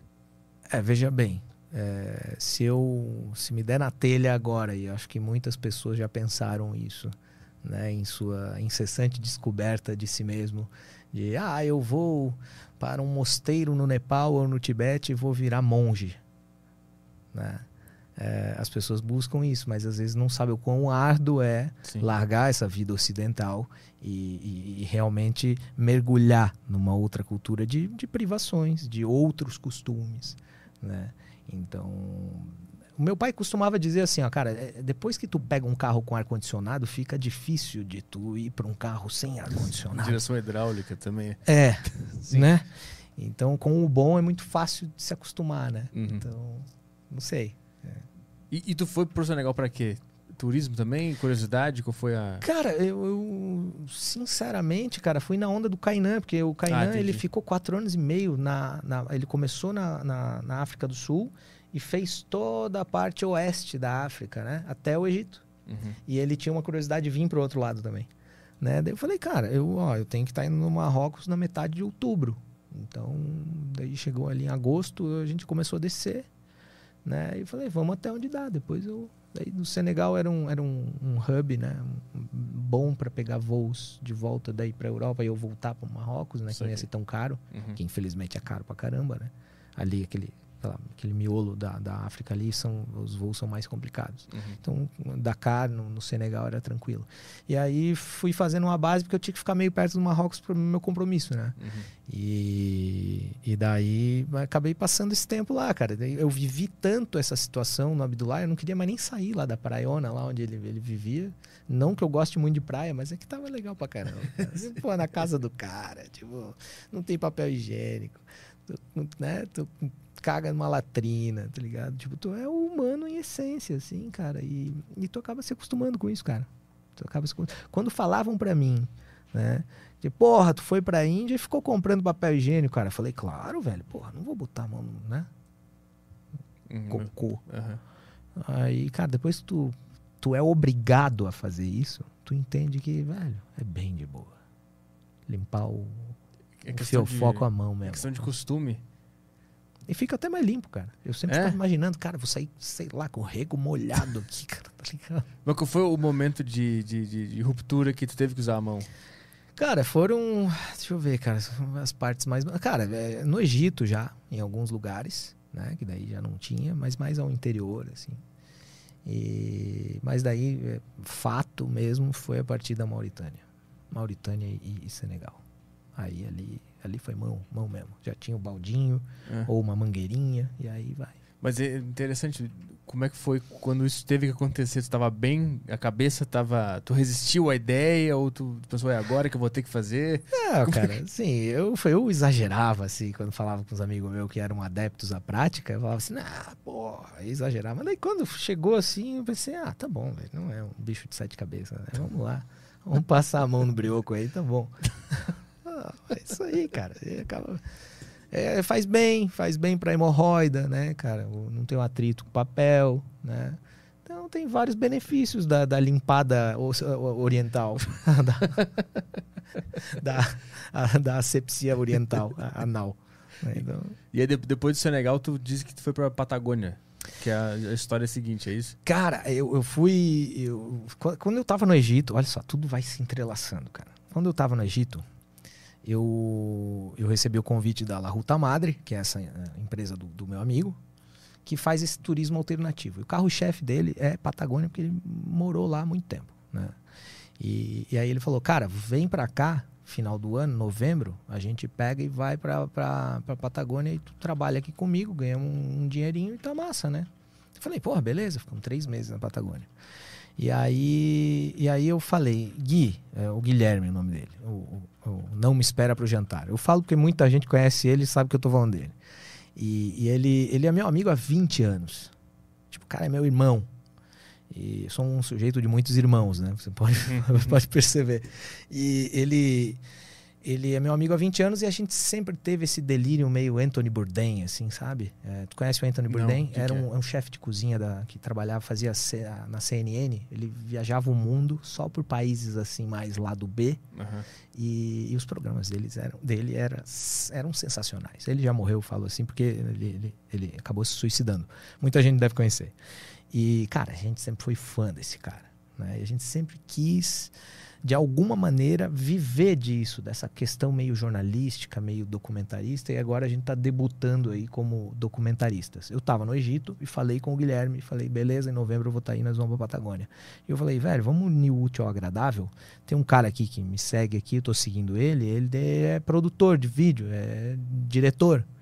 E a gente nunca teve paciência para mexer em Premiere, essas coisas, né? A gente era, tipo assim, um dois tapado, né? Eu falei, é, precisa de um cara com talento. E aí a gente conheceu o Maurício Guartelá, que tem a produtora. E, cara, o cara na hora, a gente fez uma chamada, falou assim, beleza, novembro, na, é, dezembro na Patagônia? Beleza, dezembro na Patagônia. Terminou as turmas, o Maurício chegou, nos conhecemos em Ushuaia. E aí a gente começou a gravar um documentário lá. Pô, já entrei nessa parada já, que acho que nem era a tua pergunta, né? Não, eu quero saber a história toda da Patagônia. Todos, tudo que tiver. Então, cara, aí eu, eu fui para eu fui para trabalhar como guia com esse meu amigo, com o Guilherme. E aí a gente fez três turmas lá, foi maravilhoso, legal. Quando terminou, chegou o Maurício, que daí era o nosso grande propósito patagônico. Uhum. A gente começou a gravar. Só que, cara, eu e o Gui, dois tapados nisso aí, eu tinha já me formado em jornalismo fazia, sei lá, 15 anos. Né, não sabia mais pegar numa câmera, fazer um documentário. E o Maurício lá tendo que aturar as nossas cabacices, né? No final das contas, a gente passou um mês rodando a Patagônia, da Terra do Fogo até Rio Negro, que é a outra, é a primeira província lá da, da, da Patagônia, né? E aí, cara, a gente foi, a gente fez, eh, a gente explorou, sei lá, uma puta de uma caverna de gelo que ninguém tinha ido ainda direito. A gente recebeu as coordenadas geográficas é, e foi, tá ligado? E a gente começou a, a gravar o documentário. No final das contas, cara, é, a gente não imaginava que ia ficar do tamanho que ficou o negócio. Hoje a gente tem um filme, tá ligado? E como o Gui morou lá na Patagônia, ele tinha muito muito acesso a muitas coisas. Tipo, cara, amigos que tem cabanas no meio de lagos escondidos. Né? É, cara, a gente invadiu tipo um planetário abandonado onde mora um velho ermitão. Entrevistamos o velho. Em Chaltén, que é a meca do, do, do andinismo, né? Que é, para não falar alpinista, o cara é montanhista do- dos Andes Uhum. que é a Meca, onde tem as melhores montanhas do mundo, as mais bonitas, pelo menos. A gente, cara, se reunia com um montanhista que é nosso amigo, que sobe cotidianamente ah, os picos lá, e para fazer churrasco com um velho boêmio, bebaco, assim, o cara fez toda a trilha do filme para nós. Então ficou uma coisa muito viva, cara. E aí a gente misturou com história, a gente vai de eh, campanha do deserto de extermínio indígena lá na Patagônia, feita pelo argentino Júlio Roca, Júlio Argentino Roca, que foi um presidente, um, um- um presidente dos Estados, da, da, da Argentina, até Pinochet, cara. Tá ligado? Até, até ditadura de Pinochet e, mi- misturando tudo, cara, a natureza com vida. É sobre os patagônicos e não sobre nós. Isso tá, já tá, tá lançado? Já? É A gente, a gente vai lançar em agosto, começo de setembro. No né? YouTube? É, a gente estava tentando é, comercializar isso ainda com, com uma marca de cerveja. É, acabou não rolando. E aí agora a gente, não, beleza, nasceu para ser independente, então será independente. Uhum, né? Isso aqui. E, cara, e aí a gente vai, a gente vai, vai- cara, eu não sei, não manjo nada disso não, sabia nem que era o emblema, tá ligado? Mas assim, provavelmente é para venda em vai- Vimeo, é, YouTube, sei lá, sei lá, aluguel. Uhum. É, o YouTube tem um sistema de, de, de alugar, né? É, Filme. então, Uhum. é. Provavelmente vai ser assim. A gente quer daí dar uma rodada também, agora que a pandemia tá arrefecendo, Uhum. fazer, quem sabe, uns cinemas independentes e tal. Quando, a, Essa. quando a pandemia ah, aconteceu, tu tava viajando ou tu tava, tava de boa aí? Cara, a gente tava voltando da Patagônia, em janeiro de 2020. Já tava so- se falando, né? Em novembro, acho que já começou o primeiro caso em, em- na China, né? Aham. E aí foi indo, mas ninguém deu muita bola, né? Daí só foi dar bola mesmo aqui em fevereiro, quando começou a chegar os primeiros caboclos aí da Itália. Aí, Sim. né? Mas tu já, já tava em casa de boa, não tava rodando. Não, já tava, já tava em casa. Ah, tá. Já tava em casa. Saquei, já sim. tava em casa. O Kainan ficou preso na Costa do Marfim, cara, por exemplo. Ficou preso lá, cara. Ficou meses lá. Caralho. Aham. E, eh, e a tua história da, da, da Jordânia? É? Cara, a história da Jordânia é louca e ela se confunde com, com um, um perrengão aí que eu passei em Israel também, cara, né? Eu fiquei praticamente pelado na imigração de Israel. Por quê? Cara, eu tava cruzando do Egito, quatro meses no Egito. Eu falei, agora eu vou pra Jordânia, vou mergulhar. Aí pensei, pô, cara, Mar Vermelho, coisa linda, é nóis, vamos lá. Cara, tava ali numa, numa, numa fronteira entre Egito Israel, já logo, é como se fosse uma tríplice fronteira, assim, com, com a Jordânia, pra Acaba, onde eu ia. E, cara, eu tava viajando sozinho, eu com essa mesma cara que eu tenho aqui. E, cara, uma mochila nas costas, outra na frente, beleza. Cara, os caras abriram meu passaporte, os, os israelenses abriram meu passaporte, o conflito ali, eles, eles toleram o Egito, né? Uhum. Eles têm um acordo legal para não acontecer mais as merdas que aconteciam. E, cara, quatro meses no Egito, ah, meu amigo, tu não vai passar aqui, ganhar um carimbinho e ir embora, né? Tu vai tomar um chá. E aí, cara, eu fiquei seis horas na imigração da, de Israel e eu acho que foram de seis a sete entrevistas com as mesmas perguntas, cara. O que, que eles estavam tentando tirar de ti? Cara, por que, que eu fiquei quatro meses no Egito? E aí umas perguntas ridículas, assim. é, cara, tu, tu conheceu alguém no Egito? Olhei pro cara e falei assim, cara, eu fiquei quatro meses no Egito. Como que eu não conheci alguém lá? Óbvio que eu conheci. Alguém te deu uma arma no Egito? Uma faca? Um revólver? Alguma coisa? Eu falei, velho, não. Aí, assim, essas perguntas, cara. Ah, o que, tu faz? Ah, eu escrevo livros. Quanto que é o teu livro? Tipo, tá. Daí lá vai eu converter de, de real pra, sei lá, moeda dos caras lá que eu não lembro. E aí, perguntas assim, cara, até que chegou num. Eu pensei, velho, tá, tô cansado. Que terceira entrevista. Na quarta entrevista, me levaram pra uma salinha, os caras me escoltando, assim, com aquelas HK, sei lá, M16. Tira a roupa aí. Eu falei, puta que pariu, caralho. Vai, vou, né? Fazer o quê? Você tava com a barba grande, né? Tava, tava, tava desse jeito. E aí eu, tá, beleza. Tá, tira a roupa e vira pra, vira pra parede. Falei, é agora. Lá vem. Vou conhecer. Vou conhecer a circuncisão ju- do judeu. Pensei, fudeu, cara, agora. Aí. Aí não, daí fiquei só de cueca, né, cara? Ainda bem. E, e aí os caras, cara, tricaram tudo as minhas coisas. E eles têm um sistema lá, cara, que é super moderno, de raio-x e tal. Porra, não precisava daquilo. E assim, velho, policial, no mínimo, ele conhece um vagabundo. Cara, tava na minha cara que eu não era. Tipo, cara, tu pega meu passaporte, tem visto da puta que pariu, tem. Cara, dá de ver que o cara é um, um vagabundo que viaja, tá ligado? Uhum. Turistão. É, cara. Os caras são tu- turista relaxado aí, cara. E, cara, me cozinharam até os 45 do segundo tempo. Pegaram meu celular. Aí quando alguém pega uma parada tua, tu não vai falar assim, ai não, é, tipo assim, ela pegou meu celular, a, a comissária lá, e falou assim, cara, posso abrir teu WhatsApp? Cara, se eu falasse não, Uhum. Aí eu tô, né, falei, não, pode. Só que nisso, cara, todas as entrevistas eu tinha falado que eu ia, que eu, sei lá, que eu tinha vindo fazer turismo só. Fazer turismo, conhecer as coisas, Jerusalém e tal. E eu não tinha falado pra eles que eu ia para cruzar já no mesmo dia pra Jordânia, né? Fazer um. Uhum. Cara, aí ela começou, como eu tinha me formado em mergulho no Egito, eu ia mergulhar de novo na, em Aqaba, num avião que tem é, submerso lá. Cara, tinha todos os contatos dos mergu- mergulhadores da Jordânia. Todas as escolas de mergulho, tudo assim, ó, todos os contatos que eu precisava para fazer isso. E eu falando com os caras, normal e tal. Daí assim, é, por que, que tu tá falando com esses caras da Jordânia aí? Tu não falou isso pra nós aqui. Eu falei, cara, é porque eu, vou, eu tenho mais tempo, né? Aqui eu posso, se eu tiver dinheiro, eu vou cruzar pra Jordânia. Pra, sei lá, conhecer Petra, pra mergulhar. É, mas eu não sei, posso ficar aqui em Israel 10 dias depois e ir pra lá. Cara, mas assim, ó, só pra te enrolar, velho. Só pra te enrolar. Daí tá, tá, beleza. Aí me liberou. E revirou meu celular inteiro, cara, eu nas conversas com os caras. Cara, eles me seguraram até os 45 do segundo tempo. E eu saí correndo, velho. Eu fui o último a entrar na Jordânia. Porque daí eu tive que ir pra cidade, pegar um ônibus, pegar, ir pra cidade. Hum. E peguei um táxi, foi o táxi mais caro da minha vida, cara. Três quilômetros eu andei, acho que eu paguei uns 80 reais. Eu senti o, sentiu a circuncisão do judeu né, de outra forma.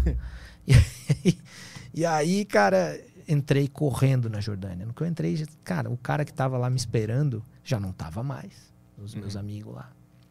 Pensaram, ah, cara, cara se fudeu, né? Morreu, sei lá, ficou preso em Israel.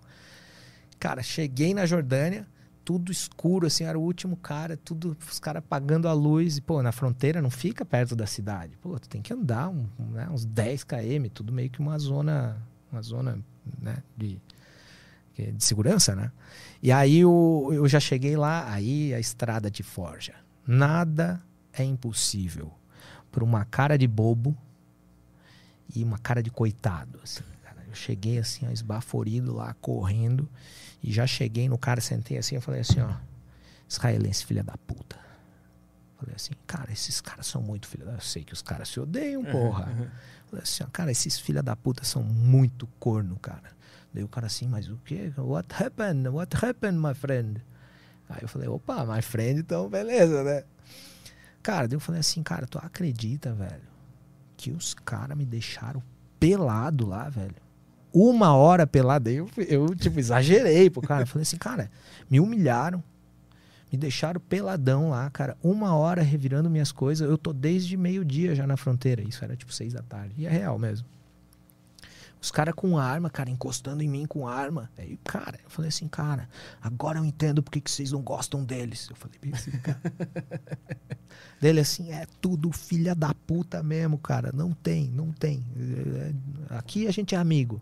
Aí o cara, ele pensou assim, não, vamos aqui, ó, converter o cara, velho. Os caras estão, né? Hum. O conflito é esse, Uhum. cara. Vai desde conflito de bomba, né? Ao conflito de tipo assim, velho, não, não, não, vamos recrutar esse cara aqui, ele tem que jogar no nosso time, Sim, tá a ligado? gente cuida do cara que eles não cuidaram. Tipo tu perguntando se eu tinha algum time lá no sul. Tu Aham. ia adorar que eu fosse. Tu, é- tu é gremista, Grêmio, né? É, é. Tu ia adorar que eu fosse gremista. Exato. cara? É isso. É uma bobagem, assim. aham. Aí eu fui lá, aumentei, né? Falei, ah, os caras me humilharam, velho. Tá ligado? Só não me bateram por pouco. Tá ligado? Achando que eu era terrorista. Igual vocês, eles falavam. aí, cara, aí eu ganhei o cara, né? Aí ganhei o cara, ganhei até uma carona ci- pro centro da cidade, falando. O esporte do cara era falar, falar mal dos israelenses, tá ligado? Então, assim, ó, essas artimanhas é o que a, é a forja que a estrada, né? Tu é um- uma faca bruta ali e a estrada tá quente, ó. Pá, pá, na bigorna. Mas aí tu tu, aprende a fazer isso. eles te converteram ao, ao, ao Islã? Não, é aí, isso? não, aí vou chegar, né? Ah, tá. cheguei, cheguei lá no centro da cidade e veio um cara que era do Couchsurfing. E aí ele, tipo, ele já tinha desistido de me hospedar, porque, cara, passou muito tempo, Uhum. eu não tinha nem internet, não tinha porra nenhuma. Aí conseguiu contato com ele, ele falou assim, não, não, pô, vem aqui pra casa e tal. Cara, eu fiquei uns cinco dias na casa dele e eu não vi a mulher dele. Eu não podia estar no mesmo ambiente que a mulher dele. O cara era muçulmano, assim, ó, fervoroso, velho. E aí é aquela história. Eu me deixo levar, velho. Tu quer me converter pro que tu quiser, cara. Entendeu? Eu vou, eu quero ver como é que é o negócio, entendeu? Eu preciso escrever depois. Preciso. Imagina, cara. Eu tenho uma linguagem exagerada aqui, imagina num livro, que daí eu Uhum. posso escrever o que eu quiser. Aí, cara, eu. Eu, eu fiquei na casa dele e tal. Puta, cara, a gente jantava na, na- na calçada da, da casa, assim, cara, uma comida deliciosa todos os dias. E todos os dias ele me levava na última oração. E assim, não, vamos lá na mesquita. Cara, eu era tipo assim, ó, o, a medalha, o troféu na sociedade pra ele. Assim, olha quem tá lá em casa. Olha aí, ó. esse cara aí vou converter, hein? Ele devia fazer assim pros caras, né? Uhum. Tipo assim, ó, aí, ô imã, imã é o, é o tipo um, o pastor lá do, dos muçulmanos. E aí, ó, esse aí, ó, sei, pode deixar que eu vou, vou converter. aí eu ia com ele, com os filhinhos dele, fazendo esporro na rua, cara, os filhos dele me adoravam e tal. E daí ia lá, pô, ajoelhava. Puta, cara, é muito legal, cara. É muito legal participar disso, sabe? E aí foi esse cara que me converteu. Ele, ele fazia eu me lavar lá, lava a orelha três vezes. Tem uns rituais, né? Tipo assim, que são bem metódicos, né? Lava o pé, cada pé três vezes, cada mão três vezes, nariz, assou o nariz três vezes, sabe? Uhum. Umas coisas assim, sabe? E numa dessas ele filmou. Ele filmou e, e ficou no meu celular. Puta, achei bem massa. Ele fazendo eu repetir as paradas que ele falava e tal. Uhum. E, e daí eu postei também, lembro que postei nos stories e a galera eh, muçulmana que já me acompanhava, tipo, porque, pô, já tinha feito vários amigos no Egito, cara, os caras mandando coração, assim, pra eles é muito importante Aham, isso, aham. cara, sabe? E aí foi uma maneira, assim, pô, cara, de compreender, assim, o quão importante é essa coisa e, e- e sustentar, talvez, essa rivalidade ali com, com, com o Estado de Israel e tal. Eu vi os teus stories lá, tu, tu passando na fronteira ali, porque tem lugares muito próximos e misturados, né? Tu tá aqui na Palestina, aqui em cima tem os prédios de israelenses. Sim, né? Tu viveu muito ali essa, essa realidade. O que que tu conseguiu sacar ali do, do, do que que tá rolando? O que que é, o que que é esse negócio? Como é que eles veem essa, esse conflito lá? Cara, é, é assim. Como eu te falei, vai desde o, da, da questão mais agressiva, tipo daí, puta, do Hamas mandando bomba nos caras, que também não é fácil, né? É, quanto de uma questão assim, tipo, velho, eu preciso ter essa rivalidade. Foi o que eu senti, tá? Eu Uhum. né, não sou não sou o maior, maior estudioso né, da, da causa Israel-Palestina, né? É, na real, a, a confusão já se estabeleceu há desde muito tempo, né, cara? Tipo assim, quando lá ainda era Império Otomano, aí os caras iam lá, usavam as coisas, vazavam, deixavam, tipo, terra de ninguém. Então as pessoas ficaram muito deslocadas, né? Tipo, os judeus saíram, voltaram. Quando voltaram já tava, tipo, né, é, os, os palestinos e tal. Então, por isso eles devem ter essa, essa, essa animosidade entre eles, né? É o que eu senti, cara. Hebron é uma que é essa daí, essa cidade que tu tá falando. Ela é uma cidade que ela cara, ela ela foi desativada, uma parte dela foi desativada e virou tipo um bairro fantasma. Eram cidadãos árabes que tinham seus comércios ali e simplesmente Israel varreu eles dali. Tá. Eu posso estar cometendo alguns erros assim, tipo, ah, cara, não foi bem assim, alguém pode Uhum. me contrapor. Mas é mais ou menos isso assim, né? Então a tensão ali é muito grande, porque daí o Is- Israel tem os seus assentamentos ao redor da cidade. né? Por quê? Porque tem uma mesquita lá que tá o Abraão, o. Ai, cara, tem três caras lá dos patriarcas lá, né? Que agora eu não lembro. E são pessoas que foram importantes para tanto para o Islã, tanto para os muçulmanos quanto para os israelenses. Então eles têm que se dividir em horário de quem pode, quem não pode entrar, entendeu? E aí, cara, claro que a presença bélica é toda de Israel, né? Tu não vê assim, tipo, até porque a Palestina, não, né? Não, não tem, não tem é, Recurso, É, não, é, não- e não tem nem a- o aval, né, de para ter um próprio exército, assim, né? Então, Ah, assim, sim. tu não vê, né? É, então, cara, o clima ali, velho, tu, é,Ce- Hebron é uma cidade super política. Eu fiquei num albergue lá que o cara, ele fez questão, assim, de me falar tudo sobre o negócio, assim, tipo, é, cara, aqui em Hebron acontece isso, isso, isso, aquilo. Só, cara, tu tem que filtrar um pouco O também. cara tá envolvido, né, É. emocionalmente com. Uhum. Assim, vamos entrar naquela questão, tipo, ah, cara, ser humano é Deus e diabo, velho. Entendeu? Ninguém é santinho e ninguém é mal o tempo inteiro também Uhum. nessas questões. Entendeu? Da mesma forma como a, a- a Palestina mija fora do pinico, Israel também faz. Entendeu? Eu tenho até, eu tenho até, eu tenho começado a buscar um pouco mais de informação sobre isso, sabe? Lá eu vivenciei, aí vai entrar naquela questão, tipo, ah, cara, às vezes tu tá lá, tu cai de paraquedas no lugar, tu dá uma olhada e tal. E aí depois tem tem um, acho que ele é cientista político, cara. Acho que é André, André Lages. Ah, ele veio Lages. aqui, o André Laje. Ele veio aí? Aham. Ah, então, cara, cara, o cara é massa pra caramba. Só que é, é- ele é de Israel, né? É, ele é Tipo, bem, ele, ele é totalmente, né, de É, Israel. Ele defende é. o lado de Israel. É, então, mas é um cara que dá pra ouvir legal, assim. É um pouco, né, que eu já ouvi dele. Uhum. Era, era bem bacana, assim. E, só que tem que cuidar também, né, velho? Sim, tudo sabe. tem O cara tem afeto, o cara né? tem apego histórico, sei lá, o vô dele, vó dele, É. era, sei lá, judeu de campo de guerra, então, assim, de concentração. Então, assim, cara, é complicado, por isso que não dá pra ser taxativo, né? Decretar o que é verdade. É, Hum. tipo assim, é, é- é muito radical e é, é muito romântico, né? Tu levantar uma bandeira da Palestina, ah, eu sou pró-Palestina e tal. Só que quando as coisas acontecem em outro lugar do mundo, a mesma coisa que acontece lá, é, daí tu tem outra visão, porque daí já não é de acordo com o que tu pensa, sabe? Então, por exemplo, quando os, os, os, os caras de Israel me deixaram peladão lá, cara, o que passou na minha cabeça não foram coisas nada bonitas. Foi viva, viva a Palestina.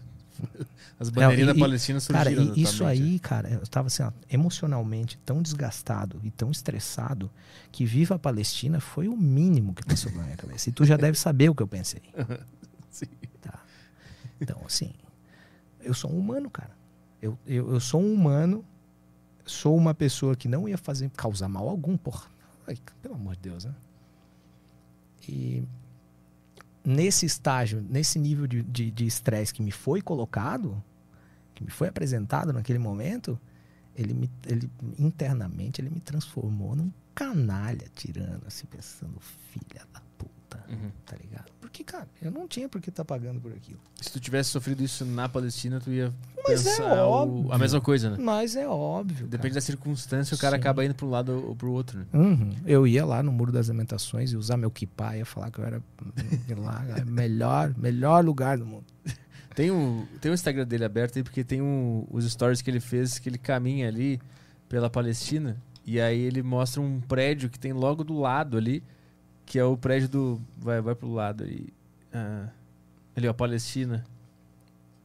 Esse aí é, é legal, porque tu tá andando no mercadinho da Palestina e tem uns prédios que são israelenses, né? E aí eles botaram uma, uma proteção porque o pessoal jogava pedra neles, Isso, né? isso. Tem, eh, eles eles, eles eh, denunciam que tem ataques com ácido lá, pedra. Os cara, é tipo, é, vira, vira tipo ir num jogo da quarta divisão nas antigas. Cara, Isso aqui era mijo na quarta É, divisão. é, exato. ácido. Exato, o cara vai lá, dá uma mijada no copo, joga no bandeirinha. Deve ser isso aí, cara. É, mas Hebron, Hebron é, foi bacana. Aí é Belém, né? Belém também foi bem bacana, cara. Vai, vai, vai passando que eu quero mostrar a. Esse é o Ah. lugar onde Jesus nasceu, né? Isso, esse aí. Isso aí. Olha lá, ó.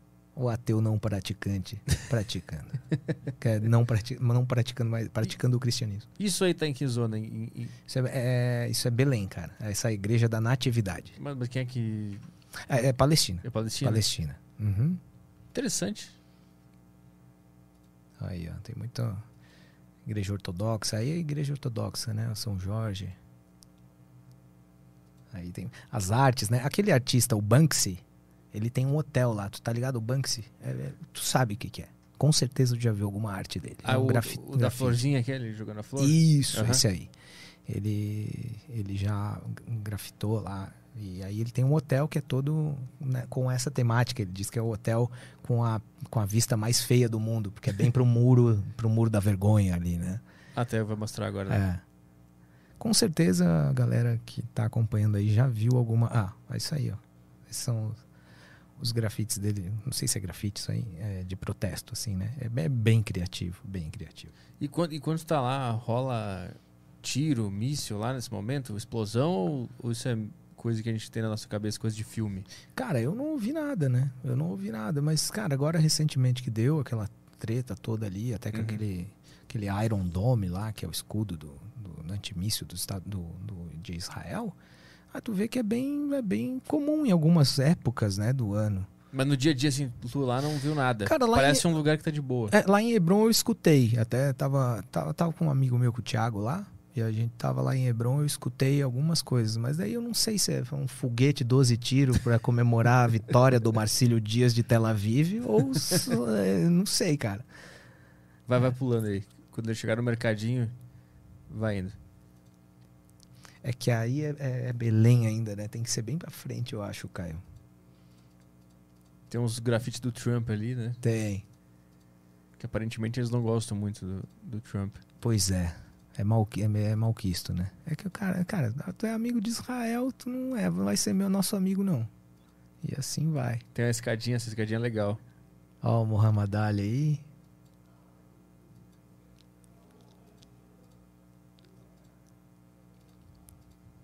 Aí, Aí, ó, volta aí. ali. Isso aí, ó. Aqueles prédios ali são de Israel. São de Israel. Isso é o mercadinho da Palestina, né? Isso. Aí eles botaram proteção ali porque os pessoal jogava pedra, mijo, sei lá, cuspia, não sei o que acontecia ali. É. É, é, é tensa a região ali, cara. Imagina, os caras são. É, vem de muito tempo, né? E assim, não é nenhuma questão nacional, sabe? Ah, Israel, bandeira de Israel, bandeira palestina. Não é só isso, né? Não é só uma questão também é, religiosa. Ah, é, é Alá contra Moisés, né? É, seria é, uma questão Maomé contra Moisés. Seria uma questão também já, que já vem de anos. é, são questão, questões de família, cara. Já tem família que não se dá, entendeu? Ah, é uhum, tipo uhum. assim sobrenomes. de- é, se ir bem a fundo, cara, tu consegue entender, assim, né? Dar uma contextualizada. Essa, essa daí é, eu- eu sa- não sei se eu posso falar dessa forma, sarcófago e tal. é, a urna, né? Olha só que modelito, né? Pra poder entrar no troço.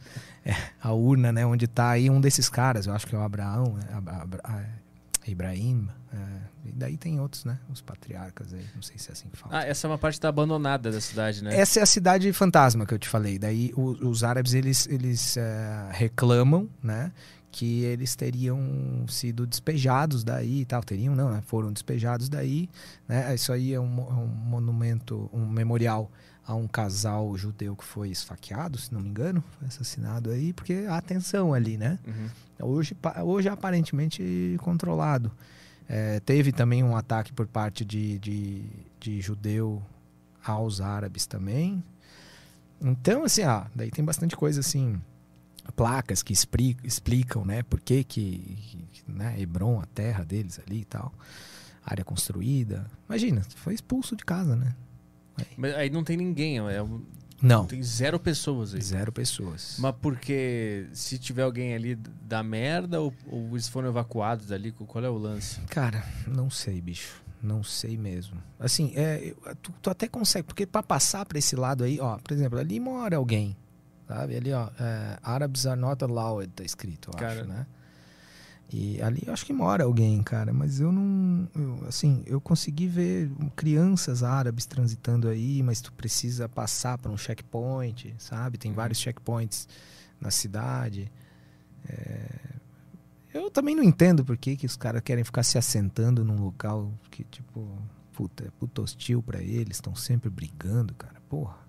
Mas não tem nem israelense. É- Hoje tá ocupado por Israel. Israel, lugar, né? Israel, Israel. Mas não tem ninguém ali. É só pra ter o território. É, cara, é, aparentemente sim, ó. é, Assim, aí já vira, tipo, galera de Israel morando ali ao entorno e tal, mas eu acho que é meio que pra dar uma isolada pra nas ad- adjacências desse. Ó, isso aí é um menino árabe que tava lá por enquanto, ó. Uhum.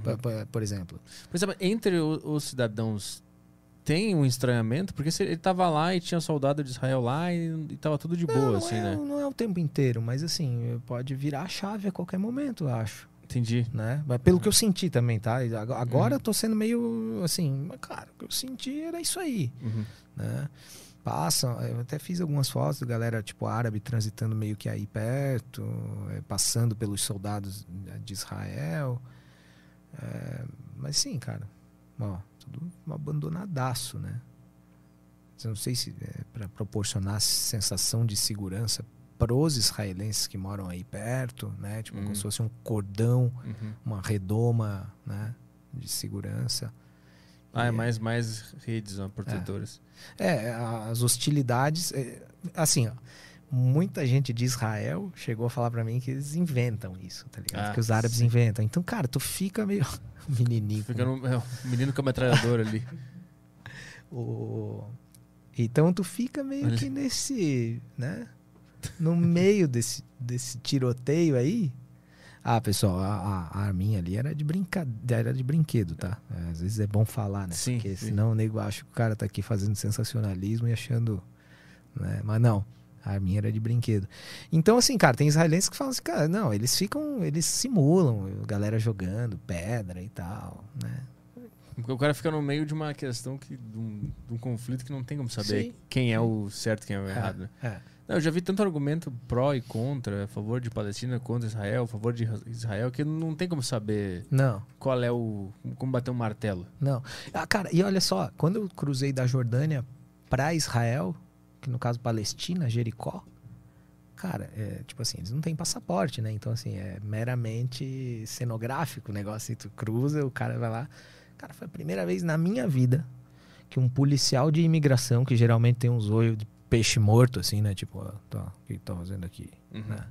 Foi a primeira vez que um cara desses de policial de imigração saiu da cabine e veio me abraçar, pedir pra tirar foto, Brasil, a hora que viu meu passaporte, né? É, uhum. E aí o cara veio me abraçar e tal. E ele assim, ó, Palestine good, Palestine good. Ó, tipo, já começa a rivalidade de novo, tá ligado? Tipo, não, não torce pro Inter, torce pro Grêmio, tá ligado? então, é, é, parece esse cara, chega a ser infantil em alguns momentos. Quer dizer, eu não tô, eu não tô subestimando aqui, né? Mas parece assim uma paixão meio time de futebol. Aham. E em outros momentos a gente sabe que não, né? Tu percebe que por ser brasileiro, tu é bem aceito no mundo? Em alguns lugares, sim. Em outros, a galera tá cagando. É. Nem sabe onde é que fica. Mas quando se importam, acham muito legal. Sim, por causa do futebol. Por causa do futebol. Futebol, Quantas vezes tu já ouviu. Pelé e Ronaldo na tua, Ah, na muito. trajetória? Muito, muito. Eu cheguei a. Que legal que tu. Que a costura que a gente fez agora. Eu cheguei a ser é, comparado ao Neymar, a beleza do Neymar, Onde? no Mianmar. Tava quase me fudendo. Ia ficar lá, tipo, dormindo na delegacia, cara. O cara olhou pra mim e falou assim: ó. Você, pô, bonito. Assim, bonito, beautiful, beautiful. Cara, ficou pegando a minha barba. Ali eu pensei também que eu ia sentir a coisa asiática. Aí ele assim, cara, tu parece o Neymar. Velho, eu já era assim em 2014. Eu Falei, cara, como assim, velho? Tu parece o Marcos Piangers. Sabe quem Sei, sei quem é. É- sei é quem é. mais- Ele é mais ruivo, é? né? Tá mais próximo. é. E, e ele- eu falei, pô, cara, como assim, velho? Como assim, Neymar? E aí foi que eu não. eh, No Mianmar, cara, em 2014, eles estavam recém eh, eh, se abrindo de novamente a democracia. A Aung San Suu Kyi, que era ela foi presa política por muito tempo né, no Mianmar, e ela estava com o partido dela, eh, a Liga Nacional pela Democracia, para conquistar a maioria no, no- nas, das cadeiras do parlamento, o que faria ela poder ter o governo. Ela não, né? Um cara que, que seria o, o poste dela lá, né? E, e aí, cara, os militares finalmente, depois de décadas de domínio no Mianmar, né? A ditadura bem sangrenta, é, eles saíram do saíram do saíram né? Eles ficaram com minoria e aí ela pôde entrar. Então é, em 2014 era mais ou menos assim. Quando eu entrei no Mianmar eu entrei por terra também era pouco usual entrar por terra no Mianmar. E, era uma era uma estrada muito ruim nas montanhas que levava para o centro do país da Tailândia para o centro do país. Essa essa estrada era de, de, de terra e tal montanha e ela era tão ruim tão ruim tão ruim que ela tinha dias para fazer a mão, sabe? Tipo assim, ah, hoje só desce, amanhã sobe. Uhum. E aí eu, tanto na ida quanto na volta, eu peguei o dia errado. e aí, quando eu paguei um cara para me levar, é, tudo é burlável, né? Aí Aham. passando pelas milícias e tal, os caras tipo de chinelo e AK-47, assim, tipo, de madrugada. Tá ligado? Eu narro no meu primeiro livro isso, foi muito legal. E, e aí, tá, quando eu tava saindo por essa mesma estrada, era o dia de descer e eu tinha que subir. E aí o policial, tipo, praticamente eu tinha pago, eu, eu paguei um cara pra me levar de moto, cara, de motinho, assim, ó, subindo as montanhas, caminhão, assim, tipo, descendo. Costurando a galera. E aí, o cara praticamente num checkpoint, assim, o cara da moto já, hum, beleza, o cara não vai pegar. Cara, cara, eu só sentia minha mochila assim, para, para, para, para. Ele me arrancou da moto. Entra aqui. Aí, tipo, era, não era uma sala com paredes, era tipo quatro bambu fincado na terra e um monte de palha. E a mesa dele, sentei. E aí ele pegou o passaporte, começou a fumar assim na minha cara, assim. Eu falei, meu Deus, fudeu agora, cara. Vou ficar no Mianmar, mano. E aí. E aí o cara ficou, tipo, olhando meu passaporte e tal. E, e por vezes, assim, esboçava um sorriso, daí eu sorria também, né, cara? Daí ele já voltava, assim. Era um misto de emoções, assim. Aí, até que, cara, depois de uns cinco minutos com meu passaporte, ele viu que eu era do Brasil. Ele não tinha ainda um discernimento daquilo. Aí, ele começou a chamar todo mundo.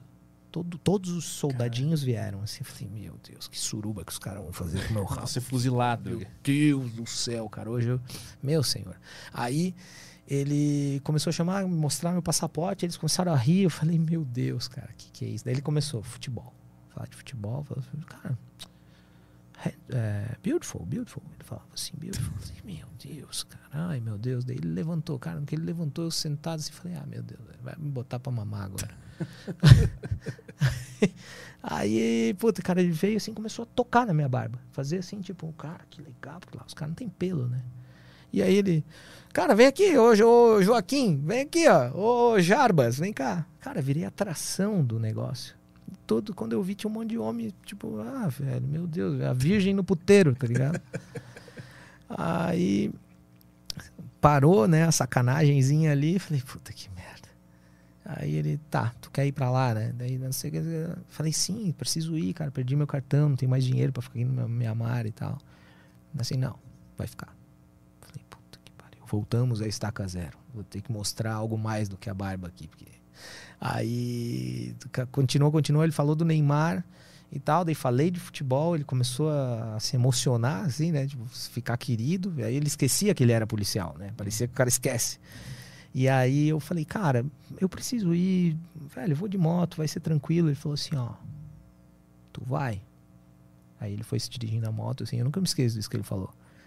Ele falou assim, cara, tu vai. Mas qualquer coisa que aconteça contigo, isso não é responsabilidade do, do governo do Mianmar. Tá? E outra, ouça isso como se eu fosse teu pai falando. Porra. Aí ali pegou, tá ligado? Aí falei, porra como é que o cara tem um sentimento assim por um caboclo ali que ele acabou de ficar ali bulinando a barba porque era parecido com o Neymar. Aí vai ser, pô, o bicho pega mesmo. Aí depois, até para escrever o livro, eu fiz a pesquisa, né, do, do, do período que eu tava lá. Uhum. Aí eu descobri que teve uma intensa troca de, de, de tiros, né? Lá morreu gente ali por onde eu passei. Ah. Das milícias contra uhum. o governo e tal, bem naquela época. E tu não fazia ideia de que isso estava acontecendo? Só tava não. andando de moto. Não. Viu? Na isso é legal. Na, é. contramão. na contramão, cara. Quebrou a moto. Peguei carona contra o cara. Eu narro tudo no primeiro livro, isso aí também, cara. E aí, tu fez o que nesse, nesse país, além disso? Qual foi a. Cara, no Mianmar, eu, eu fui eu fui até Mandalay, que era a capital antiga do país, né? E, e lá, daí fui para Bagan, que é uma cidade, tipo um platô, que tem 4 mil templos budistas. Cara, é lindo, é maravilhoso o negócio. E aí lá, puta, pega uma bike, sai pedalando, cara, se perde pelos templos, tá ligado? E aí fui para Kalau, que é um, um, um, são uma região de montanhas que vai até o lago Inle. Tu já deve ter visto alguma foto de uns pescadores em pé num barquinho com remo na no, no, pé, assim, e o jeito como eles pescam é com uma rede cônica. Puta, não, não, não tá vindo na cabeça. Cara, mas se tu olhar, tu vai falar assim, cara, pode crer. Como é que procura isso no... Coitado do Caio. No Google? Como é que eu pesquiso aqui? É, bota Inle, é, I-N-L-E, Lake, de lago. E aí provavelmente, ou a Fisherman, alguma coisa assim. Vai ter alguma. Ah, dá, já vai aparecer aí. Ah, aí, ó. Os caras pescam com. Qual, qual dessas? Cara, pode ser aquela ali que tem a de calça laranja ali, ó. É, ah, tipo, puta, não me vem nada na cabeça. Sério, é. cara? Isso aí é bem famoso. E aí, cara, eu, eu fui até Calol, que é a cidade base para tu cruzar as montanhas por uma trilha é, até chegar a esse lago. Então são três dias de caminhada. E eu achava que ia ser tipo assim, por estradas rurais. Uhum. E eu fui de crocs. tá ligado, cara? fui de crocs, mano. E aí, por isso que eu não tenho tanto ranço de Crocs. Quando as pessoas falam que Crocs é ruim é feio, falo, não, Crocs me. É. Não, deu, deu uma boa experiência. Enfim, aí fui, cara. E, e- só que assim, são passeios que operadoras de lá fazem, né? E um cara descobriu porque uma mulher ficou minha amiga e me deu o mapa da trilha. E aí um cara descobriu. Eu narro no livro também. E ele só olhou assim pra mim. O cara tinha uma voz de morte, assim, uma voz de, de tipo disco em baixa rotação, assim. O cara assim, velho, não queira conhecer uma cadeia no Mianmar. Cara. As cadeias no Mianmar são as piores do mundo. Ele falou pra mim. É uma boa ameaça. né? Porra, cara. Mas aí a gente foi. Foi eu e um argentino que tinha conhecido no meio do caminho. E, cara, aí a gente cruzou as montanhas e no primeiro dia, cara, quando tava anoitecendo, a gente se perdeu no caminho. Imagina um mapa xerocado, assim, nada a ver. Sem porra de GPS, né? Sempre fui relaxado com esses negócios. E a gente ficou na casa de uma senhora, né? ó, mais uma vez, couchsurfing sem aplicativo. Uma casa assim, a ca- a casa era torta. A casa era torta, tava pra cair a casa. O argentino, cara, ele era um vigarista nato. Ele olhou pra mulher assim, cara, não teve nem pena. Ele falou assim, ó. Sinalzinho de comida. Tipo assim, cara, me dá comida e, e pouso, tá ligado? Me dá comida e uma dormida aí que é nós. Amanhã nós vamos embora. Cara, a mulher falou assim, vem. E aí entra a criança novamente, cara. Tinha um menino chamado Mikoko. Cara, um menino desse tamanho, assim. Cara, o cara ficou meu melhor amigo. E bola, e. Entendeu? Tipo, ensinando inglês pra criança. A gente dormiu no chão da casa dela, nos cobertor que ela mesmo estendeu a veinha, mãe dele. Bem velha, judiada. Sei se era avó ou mãe. E, cara, foi uma das passagens mais lindas do Mianmar, assim, cara. Porque daí eu saí dali pensando, puta, cara, um dia esse menino vai ficar grande, tá ligado? Não sei o que vai acontecer no país dele. E aí eu escrevo mais uma carta de amor. Daí no, no primeiro livro. É, Uhum. Eu acho que é a, é a parte mais linda do primeiro livro. Assim. Uhum. Depois tem um monte de sujeira. E, e daí dali a gente saiu assim, cara, daí compartilhamos também arroz, repolhinho. Tudo na Qu-. Quando tu te coloca nessa situação de sair pelo mundo é, sozinho, né? Tu vai na loucura, tu não vai com as coisas programadas. Pra, eu vou ficar nesse lugar, eu vou pegar isso aqui. Tu vai Não. e vê o que acontece, no meio do improviso, é, né? é, assim, eu sei onde quero chegar Como? geograficamente. Como é um. São é outros É 500. outros 500. Então, é quando tu se bota nessa situação, tu vê que as coisas vão acontecendo, né? Sim. De uma forma meio mágica, assim. As, eu, eu sempre falo assim, eu conheci um cara que me deu um mapa que não sei o quê. É. Esse tipo de coisa vai surgindo na, na- durante a viagem. Tu é um cara que não acredita em, em- em nada espiritual, né? Não. Tu não- O que, que tu acha que é essas, essas, essas sortes que acontecem quando tu te coloca... Quando tu te abre essas experiências? Olha, cara, eu, eu não sei se o mundo tem mais pessoas boas que ruins ou mais ruins do que boas. Mas eu sei que a bondade das boas se sobressai à maldade das ruins. É, é no que eu acredito. né? E por isso que eu, eu, eu exploro o lado humano do ser. Porque todo mundo pode ser bom e ruim em algum momento. E, cara, eu, eu sou muito confortável nesses lugares muitos místicos talvez chamariam, ah, cara, tu só atrai coisa boa. Claro que não acontece contigo, mas eu não sei se é por isso, eu sou um cético, eu não sei. Uhum. Não posso provar isso, nada me prova isso. Que é, nem que, nem, nem que é, nem que não é. Então, mas assim, cara, eu confio muito na, na coisa. Assim, cara, eu não sei, eu não sou um especialista nisso, né? Nem sei se existe isso. Mas de olhar no olho da pessoa, tu, tu meio que tu já vê a intenção dela, cara. E nada impede também de eu já ter ficado num lugar que o cara é um bandido. Só que comigo ele foi bom. Já rolou isso? Não sei. Ah, saquei, saquei. Imagina se eu descubro que o Abdullah, a quem eu teci elogios e Uhum. amores aqui, é um, sei lá, cara, traficante de órgãos. Uhum. Não, óbvio que ele não é, mas enfim. Aham. Mas tu não sabe. Tu- às vezes tu passou um, dois dias só na casa da pessoa, tu não sabe o que, que é, o que, que não é, entendeu? Então, assim, cara, eu vou indo, vou indo. Uma hora uma porta se abre, cara. E, e por, tu ter um fenótipo diferente, né? Eu busco lugares assim que, ah, beleza, se eu for pra, pra Argentina, sei lá, talvez eu vou passar despercebido na rua, sei lá, até na Europa. Uhum. Agora, nesses outros lugares, da mesma forma como eu sou fascinado pelas culturas deles, né? Eu tenho esse fascínio, eles também podem ter o fascínio por pessoas diferentes que estão ali andando, né? Uhum. Talvez eles não fossem tão boas assim para pessoas do cotidiano delas. Uhum. Mas, cara, é interessante ter um cara da puta que pariu que de repente caiu aqui no- na zona rural do Mianmar. Entendeu? Uhum. Tem questão de fé também, né? Tipo, ó, por exemplo, o Islã, né? Agora saindo do Mianmar, né? O Islã. Tem passagens do Corão, do, do Corão que, que, que diz para tratar muito bem os peregrinos, os viajantes. Uhum. E aí os caras abraçam muito isso. Então são valores que, que as sociedades têm. E tu, tu viu mais bondade ou, ou- maldade em todas essas viagens? Olha, cara, eu vi é, da, parte, da parte do ser humano quanto indivíduo, ó, agora vim- vou vir com a minha seita libertária aqui. a, a parte do ser humano quanto indivíduo, bondade. A parte do ser humano quanto Estado, maldade. Ah, O Estado, o Estado oprime. mas o Estado não é composto por indivíduos? Indivíduos com seus interesses.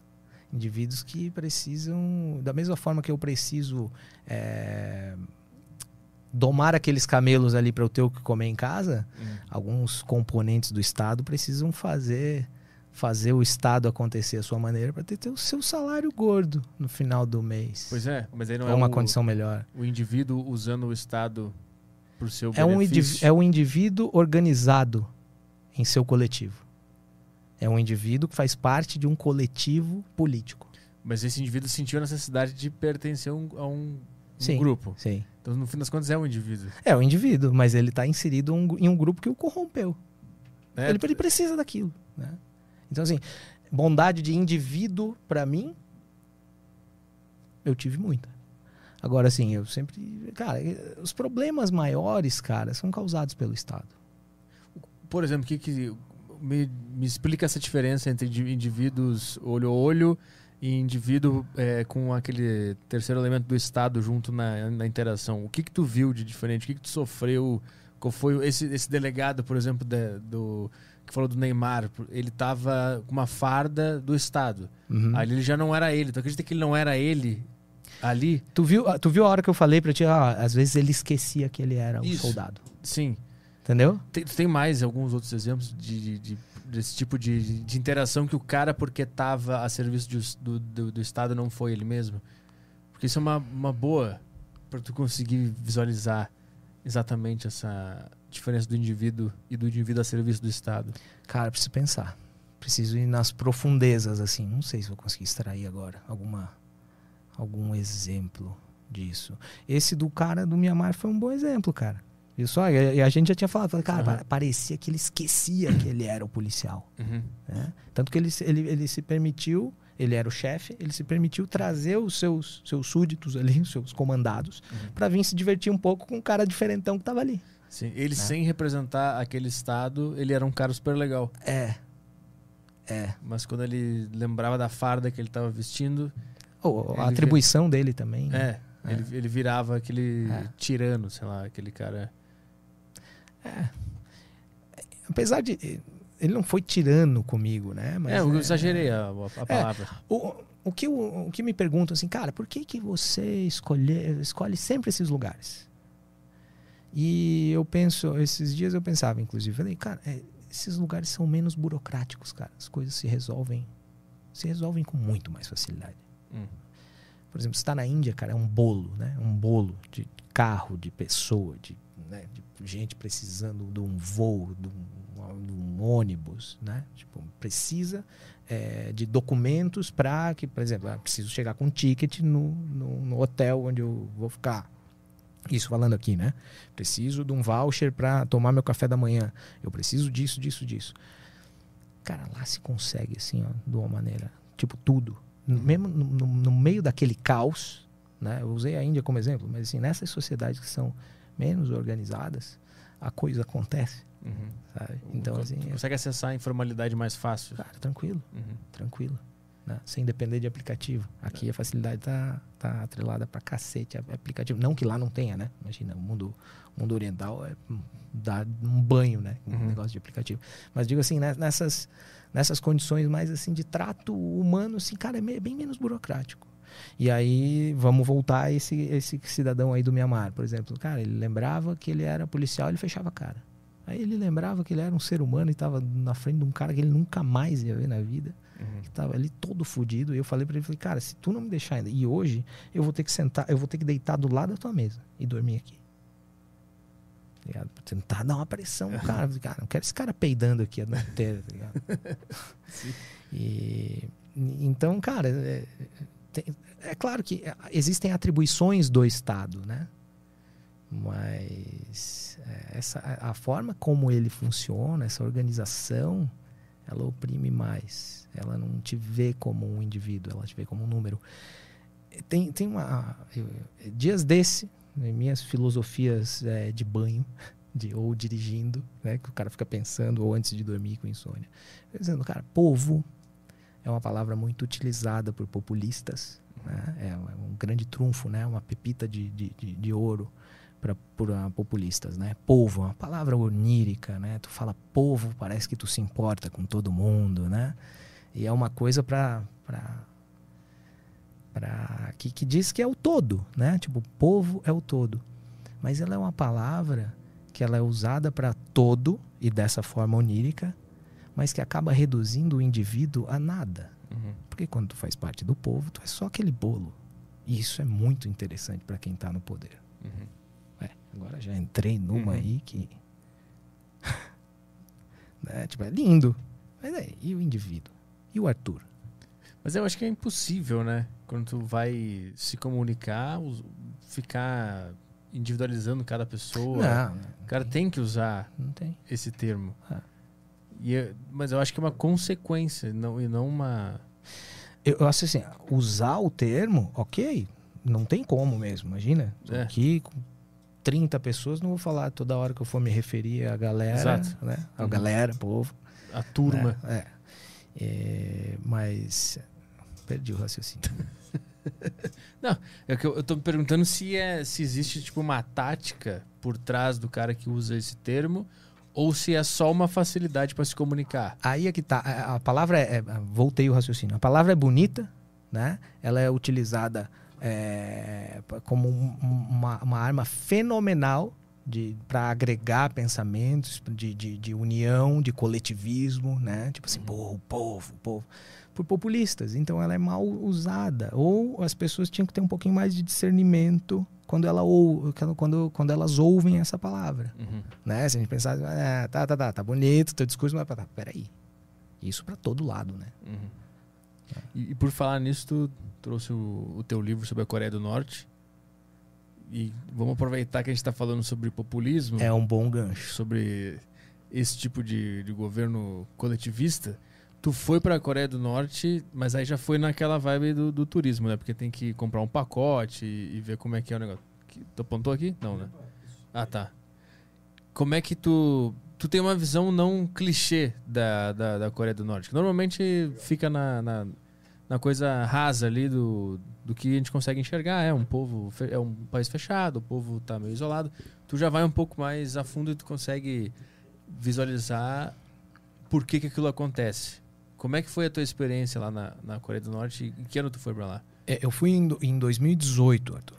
Fui em 2018 e fui já sabendo, né, dessas condições que eu ia enfrentar, que não ia ser o meu parque de diversões, mas o parque de diversões deles. Uhum. É, a maioria das pessoas pensa que é difícil entrar na Coreia do Norte, porque isso é pregado aqui, porque a maioria das pessoas que têm o poder, o microfone na mão, né, o poder de difusão, elas, elas comunicam errado em seu benefício, porque seria muito legal chegar aqui e dar uma de Indiana Jones, né? Não, pô, eu fui para Coreia do Norte, Arthur, você nunca entraria lá. Né? Imagina. né, O mundo, é uma fábrica de heróis, né? De, de- é, de heróis de barro, né? Divindades de barro. Então, é, cara, eu- é bem simples entrar na Coreia do Norte. Super simples. Só precisa ter dinheiro. Só. E aí você escolhe um pacote. Esse pacote ele é oferecido por uma agência é, que não é coreana. Ela trabalha em parceria com a agência coreana aqui do lado de fora da Coreia. Uhum. né? Então você fecha esse pacote, no meu caso foi uma semana, cinco, cin- cinco dias, cinco, cinco, seis dias foi. É, você fecha esse pacote, paga, automaticamente você tá dentro. Né? Nunca foi tão fácil conseguir um visto em todos que eu já tive como o da Coreia do Norte. Foi só pagar. Só pagar. 50 euros. Os caras fizeram, a agência fez, já me, só me deu o visto antes de embarcar no trem para a Coreia do Norte. Então, assim, ó, primeiro, para desmistificar isso, fácil, só ter dinheiro. Você foi de trem, tu estava onde? Eu estava na China. Ah, tá. Fui à China, fechei lá, é, fechei antes de ir na China, eh, antes de ir para a China com os caras e cheguei lá, pega um trem, vai até uma cidade é, na fronteira com a Coreia do Norte. Nessa cidade você troca de trem, Sinuiju, que é no norte da Coreia do Norte. É, e aí ali você tem um caminho de, sei lá, 300, 400 quilômetros talvez, até Pyongyang, uhum. que é a capital, que é o que é tudo que o governo quer que você veja. Né? O governo norte-coreano, no caso. Nesse caminho, tu consegue ver alguma coisa fora? Então, a minha escolha por ir de trem foi exatamente por isso. Porque eu já sabia que a partir do momento que eu estivesse nas garras dos guias norte-coreanos, eu ia ver só o que eles quisessem. Né? E aí a minha experiência ia ser só, ah, ok, experiência é, embalada, né? Uhum. Emoções é, embaladas.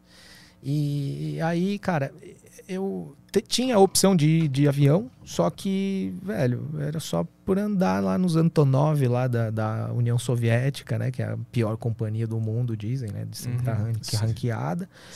É, seria bacana por isso, assim. Mas, cara, como o meu negócio tava no chão, eu queria ver o chão da Coreia, eu peguei esse, esse trem aí que leva, sei lá, é bem devagarinho, leva, assim, sei lá, uns seis horas para chegar em Pyongyang. Então são menos de 400 quilômetros, com certeza. Mas assim, é tão demorado o negócio, cara. E a partir daquele momento, imagina, movido pelo fascínio, sabendo que seria um dos poucos momentos que eu teria livre na Coreia do Norte. Cara, eu cheguei, sabe, no vagão de trem tem aquelas divisórias entre vagões, né? Que geralmente tem um banheiro, uma coisa assim. Cara, eu fiquei na na janela, assim, cara, com a testa colada na janela, só olhando para aquilo lá, cara, aquele novo mundo que estava se abrindo. Tudo muito campônio, assim, sabe? Tipo, os caras arando o pasto, assim, a boi, velho. Boi, carro de boi arando, cara. As pessoas no pasto, assim, era pós-inverno, então o mato estava bem queimado, não tinha muita vida no campo. Né? E as pessoas ali, naqueles vilarejos, as casinhas todas iguais. Uhum. E a partir daquele momento eu fui construindo a Coreia do Norte né? E tentando entender o que, que acontecia naquela casinha que está com aquela luz acesa lá, o que, que aquele cara ali que está no campo ali agora fumando está pensando. Tu conseguiu construir um, um, cenário? É. Qual foi? Cara, eu, eu, eu, eu, assim, parece que no campo, especialmente da Coreia do Norte, as pessoas estão fazendo um, um, um, monte de nada. Assim, tipo, cara, eu vou. Acho que não está nem mais lutando para sobreviver, acho que só quer existir. Hum. É, parece-me que todas as vezes que eu viajei lá por dentro da Coreia, é, sabe quando tem, por exemplo, muito muito peão para pouca obra? Uhum. Cara, parece isso assim. Ó. Ah, vamos tapar um buraco aqui, tem 10 em volta. uhum. Entendeu? Porque, cara, tudo, tudo, tudo do Estado e tudo para o Estado. Uhum. Né? E, e foi mais ou menos isso, assim, né? Mas essa foi a primeira impressão, cara. Puta, umas montanhas bonitas e tal. E eu queria aproveitar muito, cara. Eu não sabia o que, que eu, ia, eu ia ter de liberdade, né? Até que se chega a Pyongyang. Só pra, nesse caminho tu já podia filmar? Como é, eles já, nesse trem eles já, já mandam uma censura, assim? Já falam, ó, oh, não pode fazer isso, não pode fazer aquilo? Cara, é, curiosamente eu não tava com meus guias é, norte-coreanos ainda. Ah, tem eles um furo só, aí, então. É, tem. E isso é legal. É, eu, pelo menos comigo foi assim. Eu tava com os guias da empresa lá internacional, lá da China, que eram, sei lá, australiano, uhum. londrino. E, e aí, cara, eu fiquei ali, velho, batendo, tirando foto pra cacete, assim, entendeu? Ali foi um. Porque eu não sabia que, como é que ia ser a censura lá, né? Então, eu tava ninguém falei, velho, é nóis. Aí tirei as fotos do campo, não dá pra ver muito bem, né? Uhum. É, o que que acontece para lá, né? Mas eu, dentro do meu fascínio, eu ficava pensando, cara será que atrás daquela montanha ali é o, tem algum campo de, de trabalho forçado? Tem uma prisão? Tem um campo de extermínio? Será que estão matando alguém aqui agora? Sabe essas coisas que você faz, assim, tipo, movido pelo teu fascínio? Eu ficava pensando isso, cara. Isso ajudou depois eu escrever o livro, né? Porque é, tem que ter sensibilidade, né? E, E aí se, se chega a Pyongyang e você já começa. Bom, no caminho da ferrovia, tu já vê assim, algumas construções, as, os rostos redondos dos, dos dois que já, que já foram dessa para melhor, para pior, eu espero. e, e aí eu chego em Pyongyang e já tem tipo aquelas óperas, né? Aquela, aquele, som, aquele som marcial, sempre muito. É, que, que, remete muito ao, ao, militarismo, né? Ao comunismo. Ah, sabe? Tipo assim, já na, na, na, na, na estação ferroviária. Uhum. E aí tu, tu, eu fui, fui para um, um jantar já num dos melhores restaurantes de Pyongyang, porque é um all-inclusive, né? Um all-inclusive, cara, por exemplo, pagou 4.500 para ficar esses dias todos lá. E, cara, se tu, quis, se tu não quiser, tu não leva dinheiro. Só se tu quer comprar, sei lá, uma cerveja, um, um adereço, um pôster lá que Uhum. Tu não pode dobrar, né? Tem que enrolar. É, tem que enrolar. tem que é. A imagem, com a imagem deles, tem, tem que dobrar, tem que enrolar. enrolar. E, e aí, cara, assim, ó, tava 20, 20 minutos numa mesa, já com a galera ali jantando, e já deu um apagão, blackout. Já começa a sentir a Coreia do Norte como ela é, cara, em Pyongyang. Né? E porque isso aí não tem como os caras evitar, sei lá, tem que levar os turistas só onde tem gerador, então. Uhum. Né? E, e, uma curiosidade da, da Coreia, cara, você provavelmente já viu aquela imagem do, do a, aérea do, do, do, satélite à noite, que a Coreia ah, do, sim. do uhum, é, uhum. essa é, daí fica escuro. um buraco entre a China e a, e a Coreia do Sul, né? Uhum. Cara, o curioso é que a Coreia do Norte, antes dessa, dessa da divisão entre Sul e Norte, ela antes não, ela ainda é, né? Porque é um, é, uma, é um caráter natural. Ela tem um potencial energético gigantesco por seus rios, pelas, pelas, pela velocidade como os rios correm, pelas montanhas. Então, assim, é super. Antes, antes da, da divisão entre as duas Coreias, quem fornecia 90% da energia elétrica de toda a península era a Coreia do Norte. Era, o, era o, a parte norte uhum. de toda a península coreana, né? Então, porra, cara, como é que os caras conseguiram deixar como está hoje, né? Uhum, uhum. Anos de, de, de, defasagem e desmandos e desmandos deles lá, né? Fome, isso aí. E aí tu, tu escreveu esse livro que se chama Distopia Verídica. Qual é o qual é o ponto do livro? Cara, o uh, Distopia Verídica, cara, ele tem é, é, Distopia Verídica, o grande livro de colorir da família Kim, que é um, um, um aceno aí bem humorado. É, para justificar algumas fotos que tem no livro. Então, hum. são 50 fotos, algumas delas têm intervenção de ilustração, como se fosse a charge do jornal. Por quê? Charge do jornal. Porque ela é a história, ela, ela é a história de Marcola V, é um, um, personagem que eu tenho, que ele é um jornalista fracassado, policial. Tipo essa parte aqui, né? Isso. Aí tem, tem as, as tirinhas, né? Que é, foi feita, foi, foram desenhadas pelo Guto Arrigoni. Super, super talentoso Guto. E a capa é do grandioso artista Andrei Marani. Né? Ele poderia, inclusive, ser recrutado pelo Estado da Coreia do Norte para fazer alguns desenhos em troca de um regime de fome. Não, então, Marcola V é um, é um jornalista policial que é um fracassado, ele só está ainda no jornal dele porque é, a, a, os textos policiais dele vendem. Né?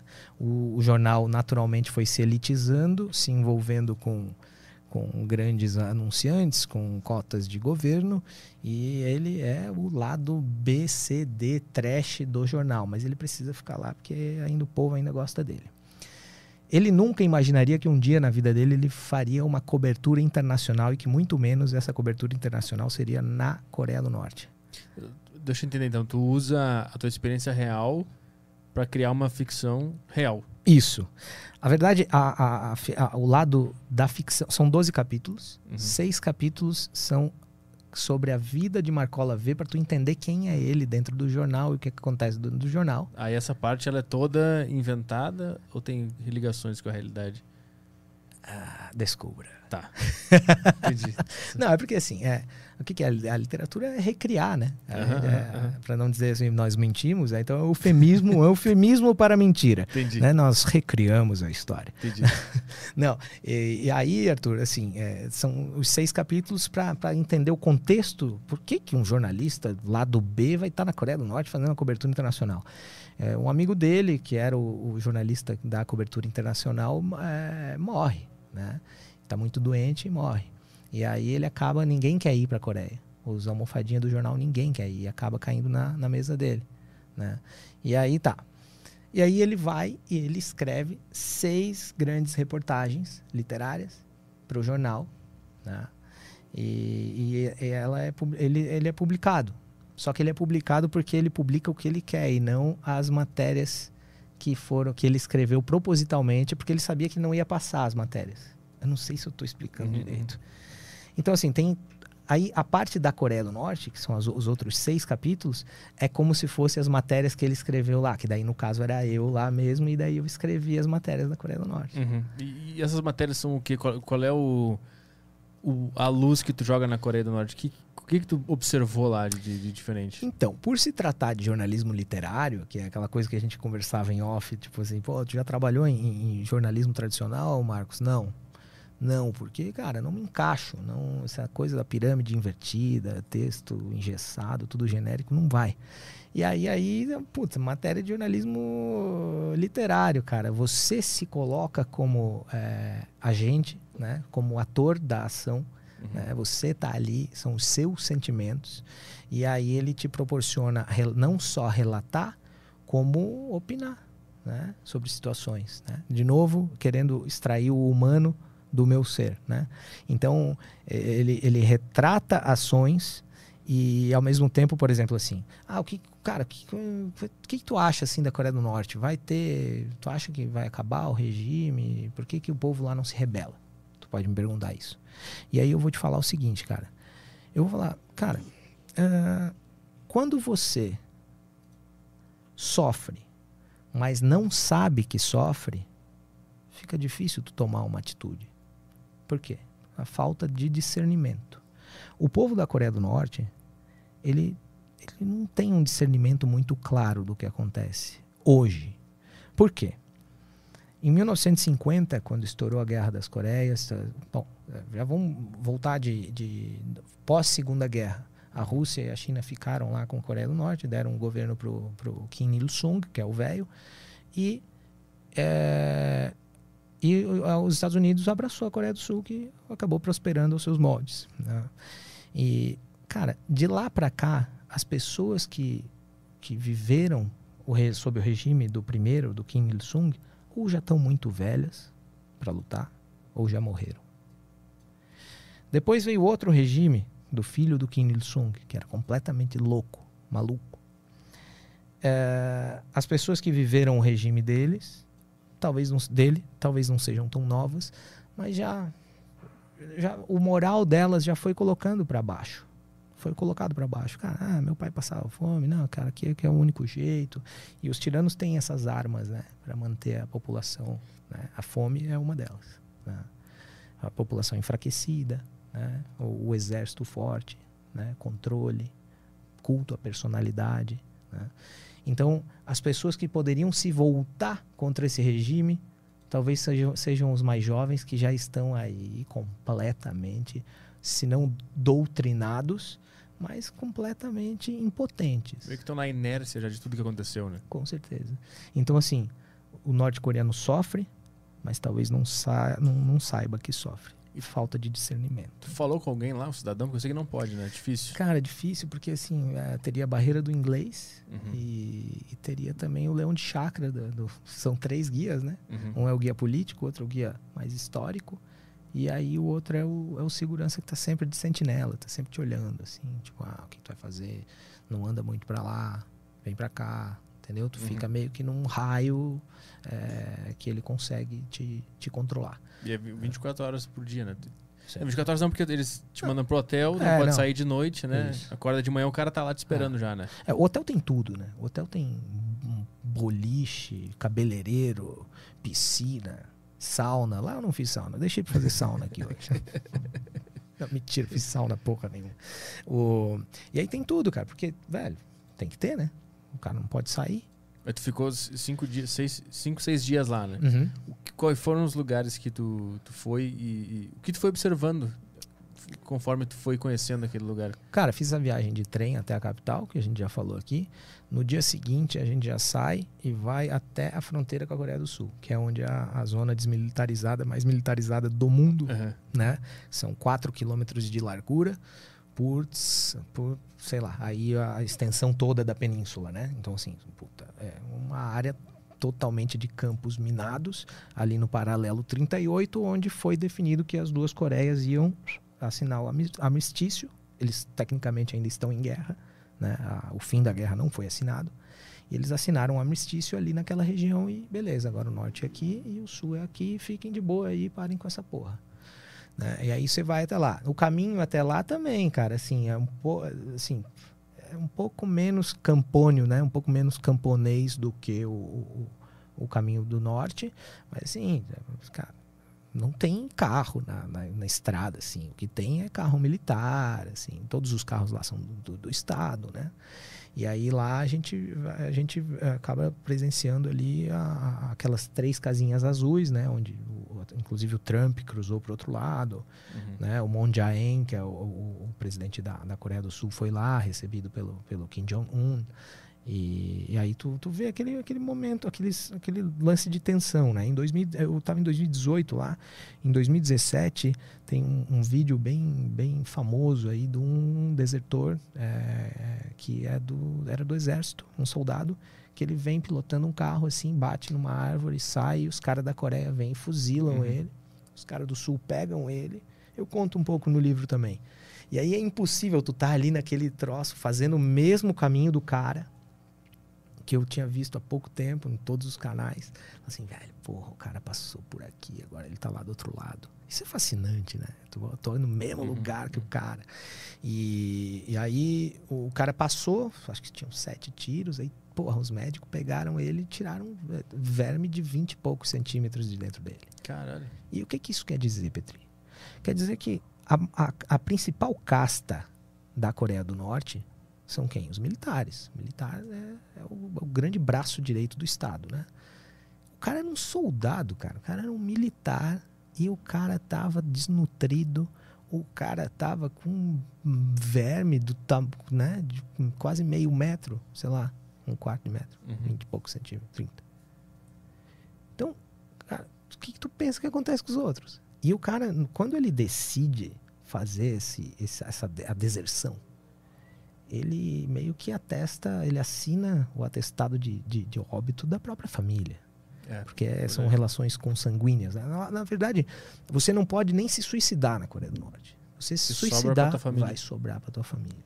Caralho. Você não tem, você não tem ó, é, domínio sobre você na Coreia do Norte. né? E aí há relatos, né? De, de, de- inclusive, li um livro recentemente que se chama Fuga do Campo 14. Eu cito ele nesse livro aí porque eu estava lendo as primeiras. a- eu comecei a ler ele no caminho da China para a Coreia do Norte. Eu tive que jogar o livro fora, né? Porque eu não li ele inteiro Hum. e não podia entrar, entrar com ele lá, Não né? pode, né? Pode entrar com Bíblia, não pode entrar nada. Aham. Eles dão uma revistada.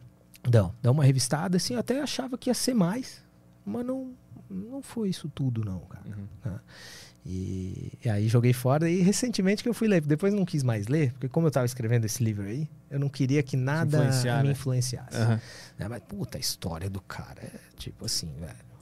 ah, o cara, ele, ele ruminava, né? Ele comia e pela escassez de comida ele forçava o vômito para poder comer o vômito Caralho. catava milho e merda animal. né? É, inseto. E ele morava na capital. Ele, ele nasceu, essa é, um, é uma parte mais impactante. Ele nasceu num campo de concentração, de- um campo de guerra. né? Porque os soldados escolhiam quem poderia formar par. Então, assim, ele nunca escutou a palavra amor, cara. Ele viu a mãe dele ser fuzilada, assassinada, e mesmo assim ele odiava a mãe dele. E o pai dele também, entendeu? E aí um belo dia ele consegue escapar. E hoje ele mora nos Estados Unidos, né? Uhum. E no livro ele, ele conta, ele relata que, velho, nada mais me, me, me impactou da vida lá fora do que meus, minhas primeiras horas lá na Coreia do Norte, assim, vendo que, tipo, tinha vida além do campo de concentração. O cara nasceu no campo de concentração. Hum, E aí, tipo assim, nada impacta ele mais. Ele pode chegar, sei lá, em Singapura, ver uma puta tecnologia lá, celular, blá blá. Tá, beleza, isso aqui não me impacta. O que me, o que me impactou foi ver, tipo, como que os norte-coreanos viviam mesmo, cara. Pra fora do campo, tá ligado? uhum. É um relato forte, cara. Forte, assim. Anos de, de, de privação, de opressão, de apanhando, tortura, queimado, amputação. É pesado, cara. Pesado. E aí, tu, tu começa. É um bom, um bom caminho para entender a Coreia do Norte. É um excelente caminho para entender a Co- a Coreia do Norte de ontem e hoje, né? Uhum. E aí, anexando alguns livros de história sobre a Guerra das Coreias, é bacana. Os- os- a, a- a- Coreia, como um- uma só antes da Segunda Guerra, sofria a, a ocupação japonesa. Então, assim, os japoneses eram bem filha da puta com os caras também. Por isso Isso- que gerou esse ódio entre eles também. E esse foi um lugar que tu foi estudado ou tu foi e quando tu voltou Esse tu eu fui estudou? estudado. Foi estudado. Esse eu fui Pra estudado. entender direitinho. Esse eu fui estudado. Tudo que tu. Tem muita coisa que falam também que os museus lá, que eles levam as pessoas, é meio que de mentira, assim, as coisas que eles contam. A, a versão da, da- da- da- dos fatos. Que que eu- Trocar o cabo aqui, não? Tá. Os cabos, não estão resistindo. Eu vou, pegar uma água. Tem aí, tem aí. Engraçado esse troço. Funcionou o sábado que a gente tava aí, não tava com chiado. Vamos ver. Tá um pouquinho ainda.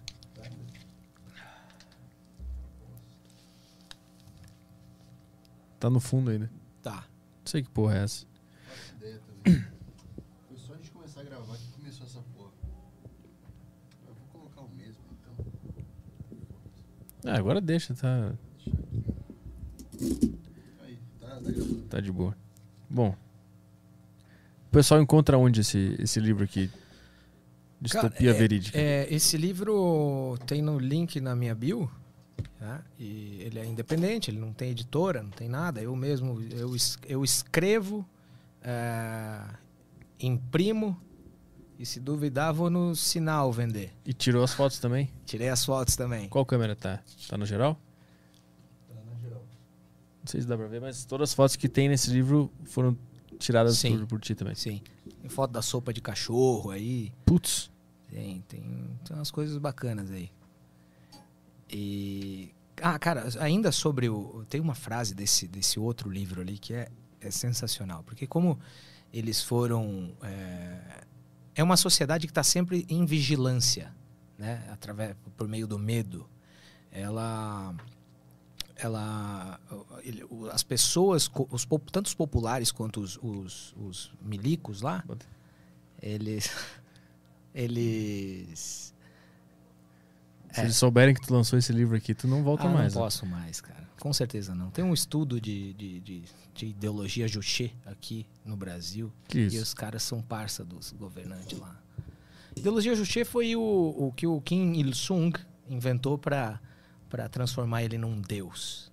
Ah, é? Kim Il-sung é, é, é, uma, é, uma, é uma doutrina que prega a autossuficiência. O homem no comando de tudo. É lindo, maravilhoso. Porém, você sabe quem que é o homem no comando de tudo, né? Sim, mas Tem, tem, um sobrenome, Kim. mas tem um pessoal que apoia isso aqui no Sim, Brasil? tem o Centro de, de Estudos da...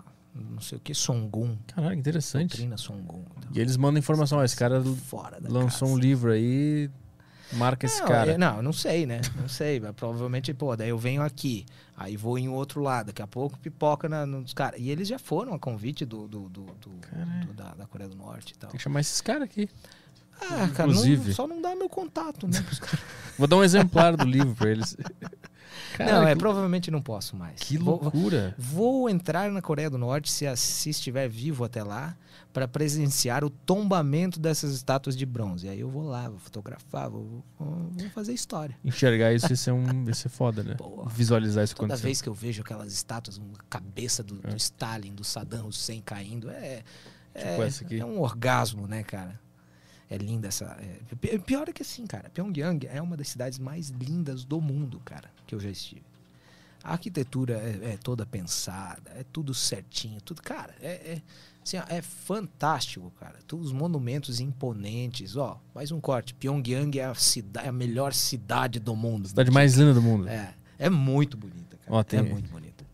Esses- as fotos com desenhos. Foi? Maravilhoso. É, cara. E. É isso aí, né? Acho que eu tava falando. Não que é, lembro agora. já que é a cidade perdi. mais linda do mundo. mais mais cidade mais linda do mundo. Dos monumentos e, E tal. aí, porra, cara, tu visita lá o corpo dos dois, eles, tão, eles não estão enterrados, né? Eles estão Eles expostos. E preservadíssimos, né? Preservadíssimos. aham. E, mas Desde é, 1990 e alguma coisa, né? O velho morreu em, em 1994. Isso. Né? Dunga levantava o tetra e o velho capotava. o, o- e aí é um, é um bom paralelo para tu fazer, para tu lembrar de algumas datas, né? Ó, o Dunga em 94 levantava a taça e o velho morreu. E o Kim Il-sung, se não me falha a memória, em 2011. Como não teve Copa do Mundo em 2011, eu não sei o que, que alguém estava fazendo em 2011. Acho que foi em 2011. 2011. É, 2010 foi na Copa na África, né? É, lembro dela. 2011 não lembro de alguma coisa que. Não, não teve nada, nem a Olimpíada teve. Ah, não. O Corinthians foi campeão em 2012. Tô tentando achar alguém que foi campeão. não vou lembrar. Temos questões aí da, da, da galera? Sim, os caras estão mandando aqui no, no Telegram. Então vamos lá para as perguntas da, da turma. Tá, Vai, tem- esse, esse aqui tu morre, com certeza. É. Esse aqui, Esse aí- se chegar Não, na mas mão- daí, mas daí a conta tem que vir tanto pra mim quanto pro, pro Guto Arrigoni aí, cara. Não, que mas foi aí- quem ele desenhou. ele Ele desenhou. ele que desenhou isso aí. Vou dividir a prisão perpétua. vai lá. Tem áudio do Texugo aqui no Telegram. Vamos lá. Boa tarde, Petri. Boa tarde, Caioba. Boa tarde, Marcos de la Cumbre. Cara, a minha questão é a seguinte. Eu já conheci alguns países, né? Já fiz visitas pelo mundo. E em alguns desses países, eu quando eu chegava no lugar, conhecia alguns lugares e tal, o ambiente do país em si que eu conhecia, da cidade, enfim, eu sentia que eu já tinha estado naquele lugar. Não, obviamente que não nessa vida, porque é a primeira vez que eu conheci o lugar, mas eu senti um negócio assim meio espiritual, não sei no que tu acredita, mas envolve questões também de até de outras vidas, né, reencarnação. Enfim, queria saber se tu já sentiu isso pelas experiências que você já teve ou se não tem nada a ver. É isso, um abraço. Boa sorte aí. É o é, Texugo? Texugo. Pô, Texugo, obrigado pela pergunta. Antes de responder, o pessoal lembrou, 2011 teve a goleada do Barcelona no Santos na final do Mundial. Puta, Pronto. que vareio, né? Fechou. Responde. Quando, é, em vez de quando Nietzsche chorou, quando Neymar chorou. Isso, exatamente. Não, é, não são raras às vezes. E chorou de felicidade, né? Que pediu autógrafo e tirou foto depois. Mas vai lá, responde o Texugo. Eu vou no banheiro e vai tocando Texugo, aí, tá? obrigado pela pergunta. Agora, assim, ó, se não tem nada a ver, não sou eu quem tem que falar, né? Cada um sente o que quiser. Né? Eu, eh, de experiência própria, eu nunca me senti, talvez porque eu não pense dessa forma, né? Porque eu já não, já não, não sou levado a- por mim, não sou conduzido por mim mesmo a esse, a esse ponto de achar que algum lugar pode ser conectado espiritualmente comigo. O que muito se ouve falar, é, por exemplo, que me vem à cabeça, é, e aí 90% das pessoas já leram ou já, já escutaram de alguém isso, é que quando se chega a Machu Picchu você sente uma energia diferente, né? É, assim, eu, eu já estive lá também e nunca senti essa energia, né? Mas respeito quem diz sentir. O que passa comigo é justamente o que eu acabei de falar. Eu estava falando aqui com o Petri do fascínio de, de, por exemplo, estar na mesma autoestrada que o que o cara, o soldado ali percorreu antes de ser cravejado de bala e agora o cara tá lá no sul, né? Ou então saber que eu tô ali naquele eh, no templo egípcio que passou ali o Ramsés II, né? Então, eh, estar nesses lo- locais onde passaram grandes personalidades ou algo assim, é- é mas daí soa mais palpável, né? Como eu sou um cara místico, daí tem que ser sempre meio palpável, né? É, por exemplo, eu, eu fiquei no hotel do, do, do Otto Warmbier, que é o, o- o norte-americano que, que foi devolvido morto para os Estados Unidos, né? Para Ohio, estado dele nos Estados Unidos. E porque ele tentou furtar um, um adereço lá, um pôster de propaganda no hotel onde eu estava. Isso foi um, um ano antes de eu ir. Então, por ser fascinado por por histórias, eu pensava, é, puta, será que esse travesseiro aqui é o travesseiro onde deitou a cabeça o Otto Armia pela última vez antes de ser capturado pelos seus, pelos seus executores? Não sei, mas é fascinante você pensar que algo pode ter passado ali nos, nos lençóis onde você está, onde você está dormindo. Será que é esse cartaz que ele pegou, né?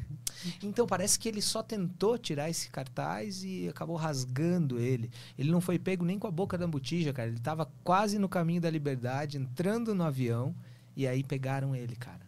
Ele Pô. já tinha saído do hotel e tudo mais, cara. Nossa. Ia ser, um, ia ser uma coisa valiosa aqui, né? Porra, cara, eu, eu, eu roubei um cinzeiro desse hotel. A galera fuma lá? E uma toalha. Fuma, fuma bastante. Fuma bastante. Eu lembro de um vídeo que saiu do, do Kim Jong-un uma vez, um vídeo meio gravado, assim, meio de fundo, assim, ele tava fumando. Assim. É, ele fuma, Cara, ele fuma Kim bastante. É, logo, logo vai bater as botas. É, tem mais perguntas aqui. Tem o Guilherme, ele mandou. Boa tarde, amigos. O programa hoje tá foda, parabéns. Queria saber qual foi o pior lugar que o Marcos já foi na vida. O mais feio, horrendo, mal cheiroso, etc. Putz, cara, o mais feio mal cheiroso. Tem que fazer um exercício, né? Pra... Muito fácil. São Paulo. Foi na boca do lixo. cara, uh, porra, são vários, cara. Feio, fedido, cara. Vamos lá, assim, ó, não vai ser o mais, assim, tem vários, né? É tipo, é tipo livro, né? Tu não pode ter um autor, um livro preferido, né? Isso aí significa que você leu pouco. Uhum. Né? Agora, gosto de todos os lugares que fui, mas assim, eu vou pegar algo bem emblemático, tá? Bem, bem lúdico. Tem um templo na, na, na Índia, que é o Templo dos Ratos, Karni Mata Temple. É, cara, tem 50 mil ratos dentro do templo. E tu tem que entrar é, descalço. Putz. E as pessoas estão lá, cara, comendo é, milho, dando milho pro rato roer e comendo de volta do rato bacias de leite, assim, aquele cheiro horrível. Cara. Pombos por todo canto. Mas porque o rato é legal lá? É... O rato, você acredita que, que o rato seja a representação, a reencarna, reencarnação de uma deusa chamada, se não me falha a memória, Durga. Hum. Que se você for ver uma, uma imagem de Ganesh, sempre tem um ratinho embaixo dele. E tu entrou lá de, de, de pé descalço? Sim, e, e, sim, entrei e diz a lenda que se você achar o rato, o único rato branco que tem lá, hum. Aí você vai ficar muito próspero, rico e tal. A religião sempre tem dessas, né? Uhum. Prosperidade. Entendi. E, e aí ficam, ah, os indianos ficam se arrastando no chão para tentar achar o rato branco, fazer contato visual com o rato branco. E os ratos têm, sei lá, seus anos explodidos ali, tipo tumores, né? Mas imagina Caramba. um animal que não tem, né? Não todos, óbvio, né? Mas sim, tá num antro de milhares de animais, Sim. né? Expostos, expostos a, né? ao cotidiano de praga e tal. Caramba. Eles vão adoecendo. E, cara, tu vê assim, rato assim, arrastando o cu, velho. Caralho. E assim, foi, é, é, foi uma boa descrição do, é, do, é, fedido, é fedido o barulho dos ratinhos, assim. Imagina assim, uma, um coral, um coral de ratos, assim, ó. Cara, dá um arrepio, assim, sabe? Mas enfim, tem, tem lugares piores, eu acho também. Pior que um monte de rato e tudo de pé descalço? Ah, podiam ser cobras. Já teve também isso aí? Não. Não. Mais questões aí? Teve, acho que tem mais aqui no Telegram. Tem o Marcelo, mandou salve turma, boa tarde para vocês. Marcos, tive aula com o Cláudio Tognoli, assim que fala? Tognoli. É, na faculdade e adorei esse estilo gonzo. Uh, porém, fui percebendo que ia encontrando cada vez, cada vez menos esse tipo de texto. Acho que aos poucos esse estilo morrerá aqui no Brasil? É, na verdade, é, nunca bem nasceu direito, né? Uh, na verdade, o jornalismo não é que nem nasceu, né? Sempre teve na, na, na so, a sombra, né? É, eu, eu, eu lamento por isso, né? Tipo assim, porque veja o meu trabalho. Sempre no independente, cara. Não tem como. Mas é, por um lado é bom, porque tu não fica nas garras de grandes empresas, Sim. dependendo de, de, de, de patrocínio de não sei o quê, que vai se ofender se escrever uma coisa, aí o público Sim, vai lá e ataca a marca. Ser independente é legal. É, é- é maravilhoso, é maravilhoso. Só que, assim, é, não que nasce, né, nascem menos talentos, mas eles geralmente ficam nas sombras, né, cara? É, e, assim, já que a gente falou de mercado editorial, cara, o mercado editorial tá cheio de bebê chorão, assim, né? Os caras sempre estão chorando. Ah, agora vai taxar imposto do livro. Ah, beleza, é uma merda mesmo. Só que, assim, o mercado editorial, cara, o que, que eles botam nas vitrines das, das, das livrarias? Felipe Neto, cara? Vai te fuder. Tem que se fuder. O cara que bota o livro do Felipe Neto, da Bruna Sufistinha, do cacete aí, não tá preocupado com a sociedade do Brasil, cara. Lógico, ele quer ganhar uma grana. Pra puta que pariu, cara. Entendeu? Então, o mercado editorial não dá oportunidade. Eu, eu já tentei, já, batei na, já bati na porta de, do- do- de editora e tal. E os caras usam o, o, o sonho do, do primeiro livro, né? Do autor, porque autores são geralmente fodidos, né? Só o Paulo Coelho tá numa montanha de dinheiro com os livros ruins dele. E, e assim, é, geralmente o autor é fudido e tem um sonho. E o cara vai até o inferno, pra, vai, faz, pega empréstimo na Crefisa para fazer o sonho dele, com a Giota, com, né? Uhum. Então, assim, é, eles jogam com isso. Então fica a crítica aí a- a- a- ao mercado editorial aí, né? E saiba que o pessoal, o pessoal independente, que se, se organizar e fazer, ó, pô, um livro bonito aí, cara, pô, eu contratei pessoas para fazer, desde é, ilustradores, o artista da capa, a diagramadora, né, revisora. Então, assim, cara, eu envolvo aí umas 5, 6 pessoas para produzir Sim. um livro, né? Pô, mas é do caralho isso. É demais. É demais, Pau no cu da, da, da indústria. pau no cu da indústria, cara. Passe hoje numa, numa livraria, você, e olha, aí fica, não, e, fica recla- e, fica, e fica reclamando. Não dá pra falar queime livros, né? Senão você vai taxar de nazista. Apesar do Stalin ter feito também.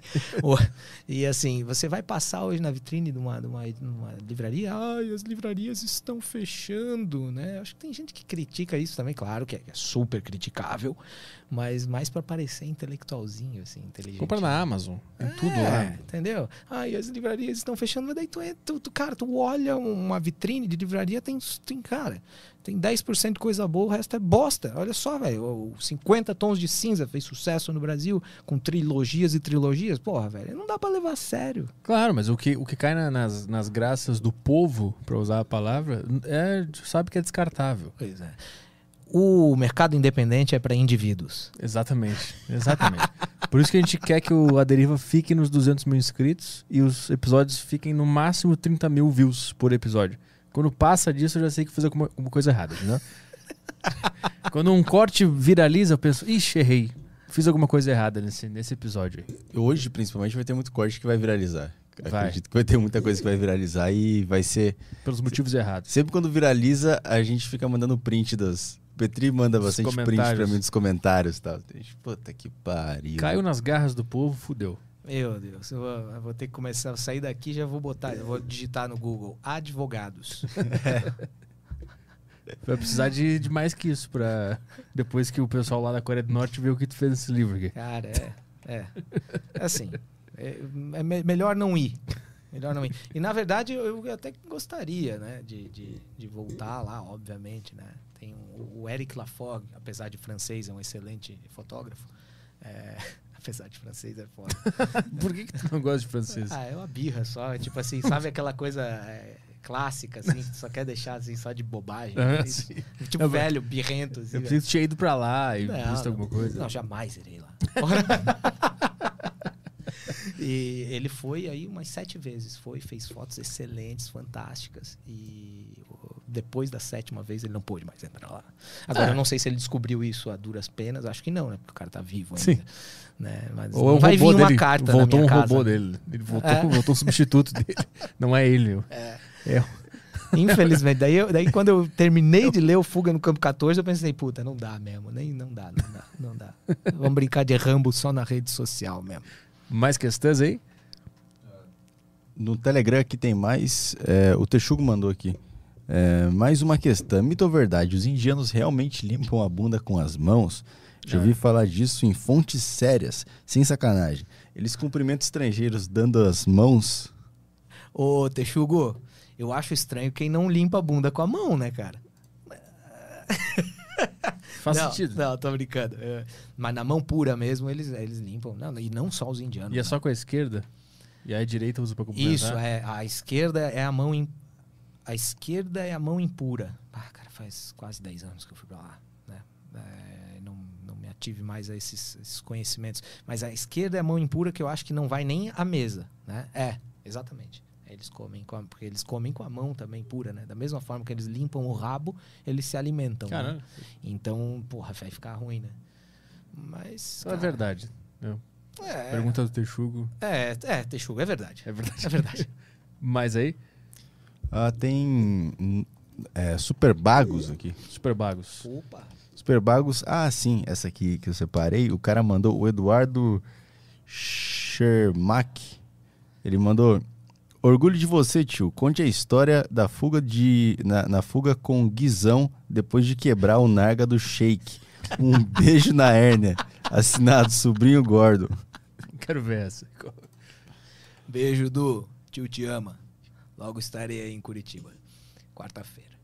Cara, a história é a seguinte, cara. Eu fiquei amigo de um marginal curitibano nas ruas de Bangkok. Na pior rua do mundo em Bangkok. Se, é, se Beber Não Case 2 tentou retratar uma algazarra numa determinada rua onde tudo acontecia em Bangkok, eles tentaram retratar aquela rua, mas não é nem perto do que ela realmente é. Conheci o Guizão, né, o negão, e, puta, com seu cabelo black power e barba super característico. Viajamos lá um tempo, lá na, na, na Tailândia, e depois fomos parar na Malásia. Eu narro no primeiro livro essa história também. Não sei que cargas d'água, cara, nós paramos numa festa particular, numa cobertura, lá em Kuala Lumpur. Cara, chegamos lá, levamos nossas bebidinhas. Era um cara lá da Malásia que tinha amigos, é, professores, universitários e tal, de uma, uma- universidade internacional que tem lá. Cara, só nós de brasileiro. Eu, Negão, o Eduardo, o, o Dani Caja ah, e o Fernandão de Campinas. Só nós. Juntou assim do nada, assim, isso. E a gente começou a comandar todos os drinks da festa. A gente levou, tipo, três latas de cerveja cada um, que era caro pra caralho, e ficamos lá controlando as garrafas de vodka importada dos europeus. Chegou no momento que a gente dava a bebida para quem a gente quisesse. E, cara, foi entrando, foi entrando, foi entrando o troço, assim, com três latas de cerveja que a gente comprou, a gente bebeu o mundo do- dos caras, né? Marginal mesmo. Éramos bem jovens. E aí o cara foi lá e, e- e chamou a gente para conhecer o- a cobertura dele mais a, a fundo e tal, aquela visão de, de, de Kuala Lumpur, eu não sei. Aí é que tá, eu não sei se o cara é um traficante, se o cara não é, eu não sei, o cara era rico pra caralho. E nós lá olhando assim, puta, Kuala Lumpur, de repente o cara deu um uiscão pra nós, assim, doce e tal. Depois veio, cara, vocês gostam de fumar? Falei, Ah, tá, tá bom, vamos lá. Cara, ele pegou um narguilha assim, ó. Um narguilha que deve ter pertencido, sei lá, a Maomé e seus amigos, assim. É a coisa mais linda do mundo. Pô, chegou assim, ele parecia tipo um padre na missa carregando um castiçal abençoado, assim, sabe? Cara, botou na mesa e pau comendo, né? Galera fumando e tal. E de repente o negão. Eu tô de frente pro negão aqui, e o negão aqui, né? Feliz, meninão e tal, olhando pra todo mundo, bebaco. Cara, de repente o negão deu uma puxada a mais na mangueira do narguilé do cara. Mano, eu só vi a cena em câmera lenta, assim. Eu tava vendo tudo. O negão nem vendo, né? Porque ele só puxou ele ficou assim, ah, cara, eu vejo a cara dele, assim, ó. E a minha cara se desfazendo, assim. Eu falei, meu Deus, cara, o narguilé veio abaixo. Cara, parece que parou a música na hora. Sabe aqueles momentos? Puf, acabou. As Cara, o negão na hora soltou o negócio. Ele jura que não foi ele até hoje, porque o narguilha era, segundo ele, era de duas mangueiras. E alguém podia estar fazendo a cagada também. Cara, a gente só. O negão, eu falei, negão, vem pra cá, vem aqui perto de mim, fica aqui agora e já era. Daí, puta, confusão e bagunça e tal. E aí eu falei, negão, vamos embora, cara. Vamos descer. Não é mamado, cara. E aí eu falei, negão, só faz o seguinte, cara. Tem mais um vinho lá naquela, naquela pia com gelo lá. E traz aquilo lá pra nós. Daí não era vinho, cara, era um whisky. Aí ele pegou, Ele pegou e eu já tava no caminho do, do, do, do, do térreo, né? Do elevador. Cara, só que tinha um espelho d'água no, no, no, no, no hall de entrada do prédio, porra, super chique, né? E tal. Daí o negão abriu a porta assim, vambora, Marcola. Aí eu falei, não, não, não. Peraí que eu só vou lavar o rosto. Cara, eu cheguei dei um bico no, no espelho d'água do prédio e saí todo molhado. E pior que tá todo filmado isso, porque a GoPro tava ligada, cara. Eu não sei se tem na internet, mas depois eu posto nas minhas coisas aí.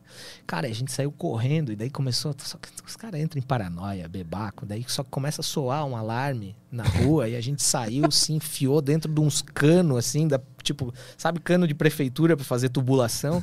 A gente saiu assim ficou nos canos, assim, metido ali. E aí a GoPro filmando e nós ali contando. Porra, cara. Mas tudo enrolando a língua. Caralho, velho. Cara, e daí a gente pegou um táxi todo molhado e foi lá, fuga em Kuala Lumpur. Mas e- o cara não ficou sabendo. Cara, Quando, não. quando ficou sabendo, era- era tarde demais, né? Tarde demais. Quando ele viu o, o narguilho dele Cara, cair. ele viu cair, né? Mas ele não. Ninguém percebeu que foi o negão, mas foi o negão. Ah, e o, o dono viu. Viu, claro, pô, deu, cara, Mas- explodiu um narguile, cara, sei lá, velho, é milenar Mas aquilo, ele ficou mano. puto? Ele fez alguma coisa? Cara, ele ficou lá brigando com os caras. E aí eu trouxe o negão pra perto Ah, de mim, isso, tipo, de fininho. Daí Ah. a gente, ah, beleza. Só que ainda teve a ideia de ir lá e roubar uma bebida ainda. E dá um mergulho. Ah, e dar um mergulho. Não, cara, tipo assim, o cara entra na tua casa, né? Caga. rouba tuas coisas e come teu cu ainda. E dá um pulo na piscina. Porra, velho. Dá um pulo na piscina, cara. Leva tua mulher junto. Isso. Porra, velho. Não dá, né, cara? Não dá. Ai, meu, na Malásia ainda, né? Coisa pra, pra ficar lá costurando tênis da Nike a vida inteira. Tem mais questões aí? Tem áudio do Eduardo aqui, ele mandou aqui no Telegram. É perigo, hein? Vamos lá. Salve, salve, tio Mark. Passando aqui pra te pedir pra contar a famosa história do bendito Sheik Ah, que tá. vocês derrubaram o narguile no prédio mais caro de Kuala Lumpur. Aí e deram coisa- fuga, você e o famigerado Guizão. Beijo do primo Gordon. Tem mais alguma coisa aí? Ah, aqui não tem mais nada. E Super Bagos. Super Bagos foi isso aí. É o que ele tinha mandado. É, e é isso aí. E Sparks não. Sparks não tem nada. Tá. Emblema do Marcos. Qual ah, é o sim. código? Eu vou passar aqui. Vai ter a animaçãozinha na tela aí aparecendo pra você. Código pra galera. O código é Drink na Bota. Drink na bota. Resgate lá o emblema do grande Marcos de Lacumbre. E é isso aí, né? Aham. Demais, Então tá. Vou colocar aqui a tela cheia pro pessoal resgatar. Estão vendo lá? Aí, agora sim. Tudo certo aí. Então tá, tá. aparecendo animação aí na tela aí. Com o. Com o, re- o resgate aí no site. que o- o- eu, eu fixei o link. Tô dando umas gaguejadas. Eu fixei o link no chat aqui em cima aqui para vocês clicarem para resgatar, para ficar mais fácil. Boa. Você clica no link, ele te leva direto pro site do Flow e você só tem que clicar ali na opção de resgatar emblema e você digita ali o emblema ali. E fechou. Boa. O. Peraí, o que tá rolando aqui? Ah, tá, saquei. O arroba do Dela Cumbre tá aqui no, na nossa descrição também, né? Isso, tá na descrição. É pro pessoal entrar lá e ver o, todo o trabalho dele, os livros e tudo lá. Tem todos os teus links lá. Tem aquele link, Linktree que tem tudo lá, né? Lá no teu, no teu Instagram isso, lá. Isso. Então é isso aí. Valeu. Obrigado por comparecer. Petri, Bom proveito honra. no hotel lá, com, com, com sala e, e- e sauna e não sei Não, já, já fiz o check-out. Agora Ah, já só, foi? Só, só numa próxima. E tu vai ficar onde agora? Agora eu vou. Quero fazer amizade Ah, com o vou cara na fazer- esquina. fazer um- ali. É, pode ser, pode ser. Fica também, na casa da vovó pode, aqui. pode acontecer. Agora eu vou para o Moca Clube, Moca em Clube? Pinheiros. Estarei ali. Se os, guardas da Coreia do Norte quiserem, eu tô lá. é, é o café que eu sou redator publicitário, a galera tá lá e vou. Eles abriram uma loja aqui em São Paulo, então já fiz um merchan aqui. Boa. É nóis. É, só, uma, só uma coisa antes de terminar. É. Você é brother do. Do Matias, que veio aí? Sim, sim. O Matias, cara, ele, ele nunca mais se recuperou, na verdade, cara. Depois que ele veio pra cá, ele tem uns sonhos terríveis, assim, cara. Ele me liga de madrugada. Ele, ele dizem que, cara, eh, a, a galera que dorme com ele, inclusive, ele tá lá no Alasca, volta e meia, o, o, o Frank me liga e ele fala assim, cara, o Matias, o que que é isso, cara? O Matias, Ele vem pra cá, ele, ele vem pra cá, não, ele, ele tá dormindo, de repente, três da manhã, ele acorda, coxinha, coxinha! tipo, cara, é uma coisa muito louca. Daí eu expliquei que tem um cara aqui que é um pau no cu, que não ofereceu coxinha pra ele. É isso aí, né, Petri? Em piadas internas. Eu vou chamar ele de novo e eu vou vir vestido de coxinha. Vou comprar uma opa. fantasia de coxinha gigante e vou entrevistar ele de coxinha.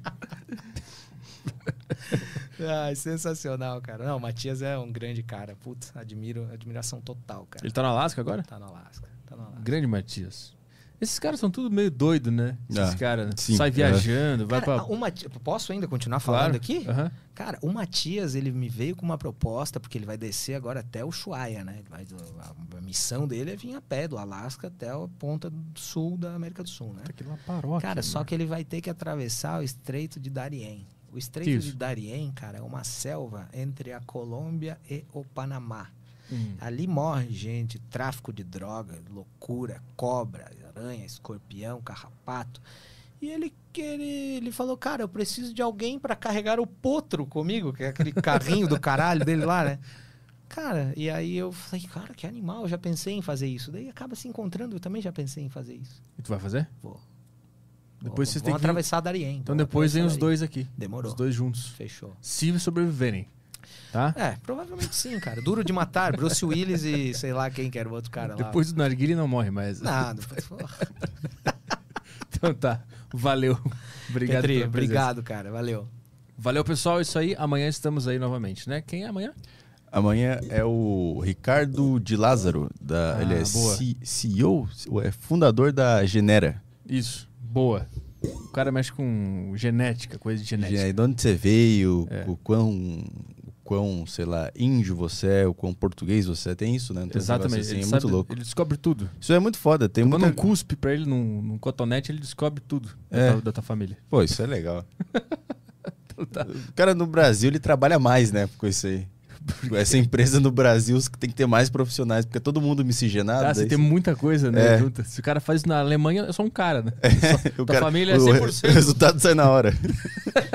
o resultado é a certidão de nascimento Porque dele. os caras ficam semanas vendo onde é que tá o negócio. Mas amanhã esse cara tá aí, falaremos sobre genética, tá?